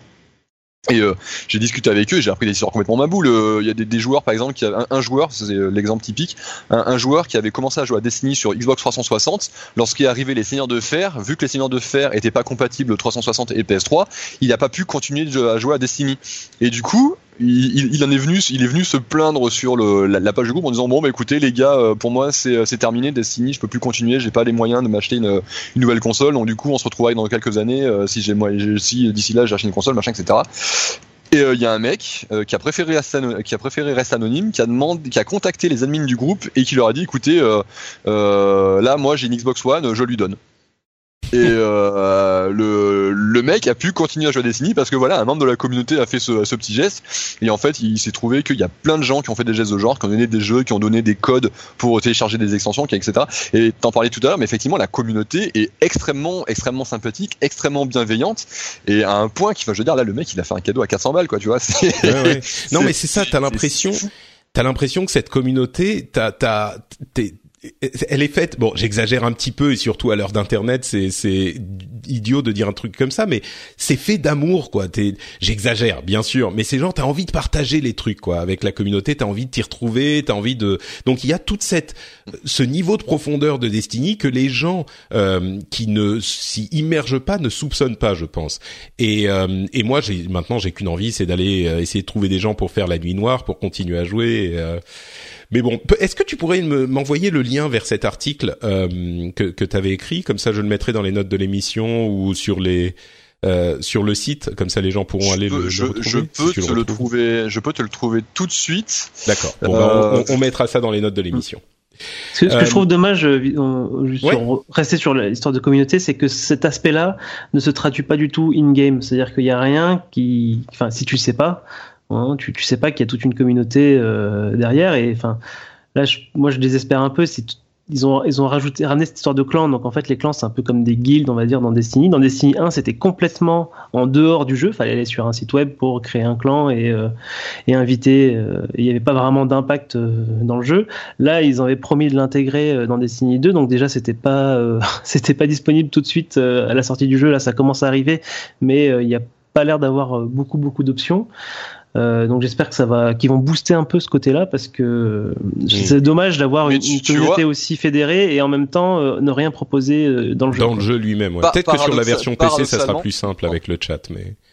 Ouais, paradoxalement, c'est paradoxalement, c'est c'est parce que je crois que le jeu Destiny à son époque, à son lancement et dans les dans les mois, les années qui ont suivi, parce que ça n'a pas forcément évolué de ce point de vue-là, mais je pense que c'est parce que Destiny, le premier, était aussi limité en fait en termes d'interaction euh, possible in-game que les gens en sont venus à se rapprocher de cette manière en fait, parce que hmm dans le jeu c'était pas possible donc du coup ils sont passés par d'autres moyens. Enfin nous chez typiquement sur le site là on a un forum Destiny qui est hyper enfin en tout cas qui était hyper actif maintenant je pense que les gens sont passés sur Destiny 2 mais le forum était hyper actif simplement parce que les gens venaient sur le forum pour euh, chercher des joueurs pour chercher tiens j'ai besoin de compagnons euh, pour un raid tiens j'ai besoin de quelqu'un pour m'aider pour faire la quête de 11 de méchanceté tiens j'ai besoin de quelqu'un pour m'aider à faire euh, la quête du pic infectieux enfin etc et parce que parce que les gens sont passés par d'autres moyens là j'ai parlé de, de notre forum mais t'as aussi des gens sur Facebook dont je parlais tout à l'heure et notamment sur Facebook enfin je veux dire sur Facebook t'es pas derrière un pseudo, t'es pas derrière ton gamer tag ou ton ID euh, PSN. C'est normalement c'est ton c'est ton nom, c'est ton prénom. Enfin, c'est les, gens ont très facilement accès du coup euh, à ton profil, à tes informations euh, un peu privées, etc. Et du coup, ça a créé quelque chose, des contacts qui sont tout de suite beaucoup plus humains. Enfin, je veux dire, lorsque t'appelles un mec par son prénom, son nom de famille, plutôt que par un pseudo un petit peu random. Enfin, je veux dire, ça a tout de suite pas la même la, même implication quoi. Que j'ai moi j'ai fait des, des, des, rencontres du coup comme ça sur Destiny. De base, je suis pas quelqu'un qui est très sociable. En plus, je les jeux multijoueurs coopératifs comme ça, c'est pas trop ma cam et c'est pour ça que j'ai beaucoup joué à Destiny seul. Mais lorsqu'il a fallu jouer euh, en plus à, plusieurs, qu'il a fallu que je trouve de l'aide, j'y suis allé et j'ai fait des rencontres sur ce sur ce jeu qui étaient des, gens qui aujourd'hui sont très bons amis, avec qui je vais mmh. boire des coups, avec qui on s'organise des bouffes de temps en temps. Enfin, tu vois, bah, ça force un petit peu la main effectivement le fait bah, de pas l'avoir. Euh, c'est ça qui est paradoxal du coup. On Parce que c'est un défaut qui à terme a amené à, contribuer au, succès du mmh. jeu on a une, euh, une porte ouverte vers quelque chose d'un petit peu, euh, euh, euh disons, qui pourrait aider en jeu. On n'en a pas parlé, mais il y a les, jeux guidés qui seront des, des trucs qui avaient été annoncés à l'E3 déjà, je crois. En gros, un clan qui à qui il manque une ou deux personnes pourra aller recruter des gens pour euh, faire des, des nuits noires ou des euh, ou des raids euh, et les guider entre guillemets si les clans sont prêts à passer un petit peu de temps pour ça ou etc. Il faudra voir comment ça marche, mais peut-être que ça pourrait être un bon compromis à ce niveau. C'est pas encore implémenté, donc c'est un truc dont ils avaient fait une démonstration très rapide à la à la, la, première expérience, le truc à Los Angeles en, en, mai, lorsqu'ils avaient dévoilé pour la première fois du gameplay de Destiny 2. Ils nous avaient montré un petit peu à quoi ça ressemblait et dans l'absolu, oui, ça a l'air de bien fonctionner, ça a l'air d'être plutôt cool, c'est très visuel, euh, t'as les informations essentielles qui sont très vite résumées, etc. Donc j'ai envie de dire euh, pourquoi pas, mais c'est vrai que ouais. Mais ce qui est marrant, c'est que en fait, ce, ce système-là, grosso modo, ça va remplacer à terme ce qui est. D'ailleurs, je parlais de forum, de page Facebook, etc. C'est plus ou moins ça, parce que sur notre forum ou sur la page Facebook dont je parlais tout à l'heure, les mecs, ils venaient pour ça, ils venaient écouter. Euh, là, je suis avec quatre potes, on a besoin de deux mecs pour faire le raid d'Athéon. Euh, est-ce qu'il y a des gens qui sont intéressés euh, Voilà, enfin, mmh. tu vois, c'est un peu cette idée. Et pareil, il y a des gens qui sur ces forums, sur ces pages, etc. Des, des, joueurs un peu débutants qui venaient, ah, écoutez les gars, là, Destiny 1, c'est bientôt fini. je suis jamais allé au phare. Est-ce qu'il y aurait des mecs qui pourraient m'accompagner en jugement de Osiris là pour euh, que je puisse enfin au moins voir une fois le phare. Enfin, tu vois, ce genre de choses qui sont qui sont très sympas. Et il y a des mecs qui se sont spécialisés là-dedans. Ça, c'est un truc sur lequel je voulais travailler. Et malheureusement, j'ai jamais pu sortir d'actif euh, sur le sujet. Mais il y, a vraiment des gens qui sont spécialisés dans. On va vous aider à terminer tel raid. On va vous aider. On va vous porter jusqu'au phare. On va vous permettre de gagner euh, vos, vos, neuf vos neuf victoires en, en Osiris et vous emmener au phare. Enfin, c'est des gens qui en plus qui demandent même pas d'argent, c'est juste deux mecs, deux mecs des PGM de, du PVP Destiny qui viennent, ok mec, euh, on va te porter, on va t'amener jusque là-bas, simplement pourquoi? Bah tiens, comme ça tu pourras voir le, phare, tu pourras faire ton petit screen et tu seras content quoi. Tu vois, c'est euh, assez rigolo. Effectivement, euh, je pense qu'on a couvert un petit peu tous les aspects euh, de Destiny. On pourrait en parler des heures et des heures, mais on va s'arrêter là parce que nous, grâce à la magie du montage, on va retourner parler de Mario and Rabbids Kingdom Battle. Euh, on a passé beaucoup de temps sur Destiny, j'aurais dû m'en douter, mais vous, vous avez déjà entendu cette partie qui est venue avant, donc on va y retourner. Merci beaucoup de nous avoir écoutés. On vous fait deux grosses bises et on se retrouve donc, comme on l'a déjà dit, dans deux semaines.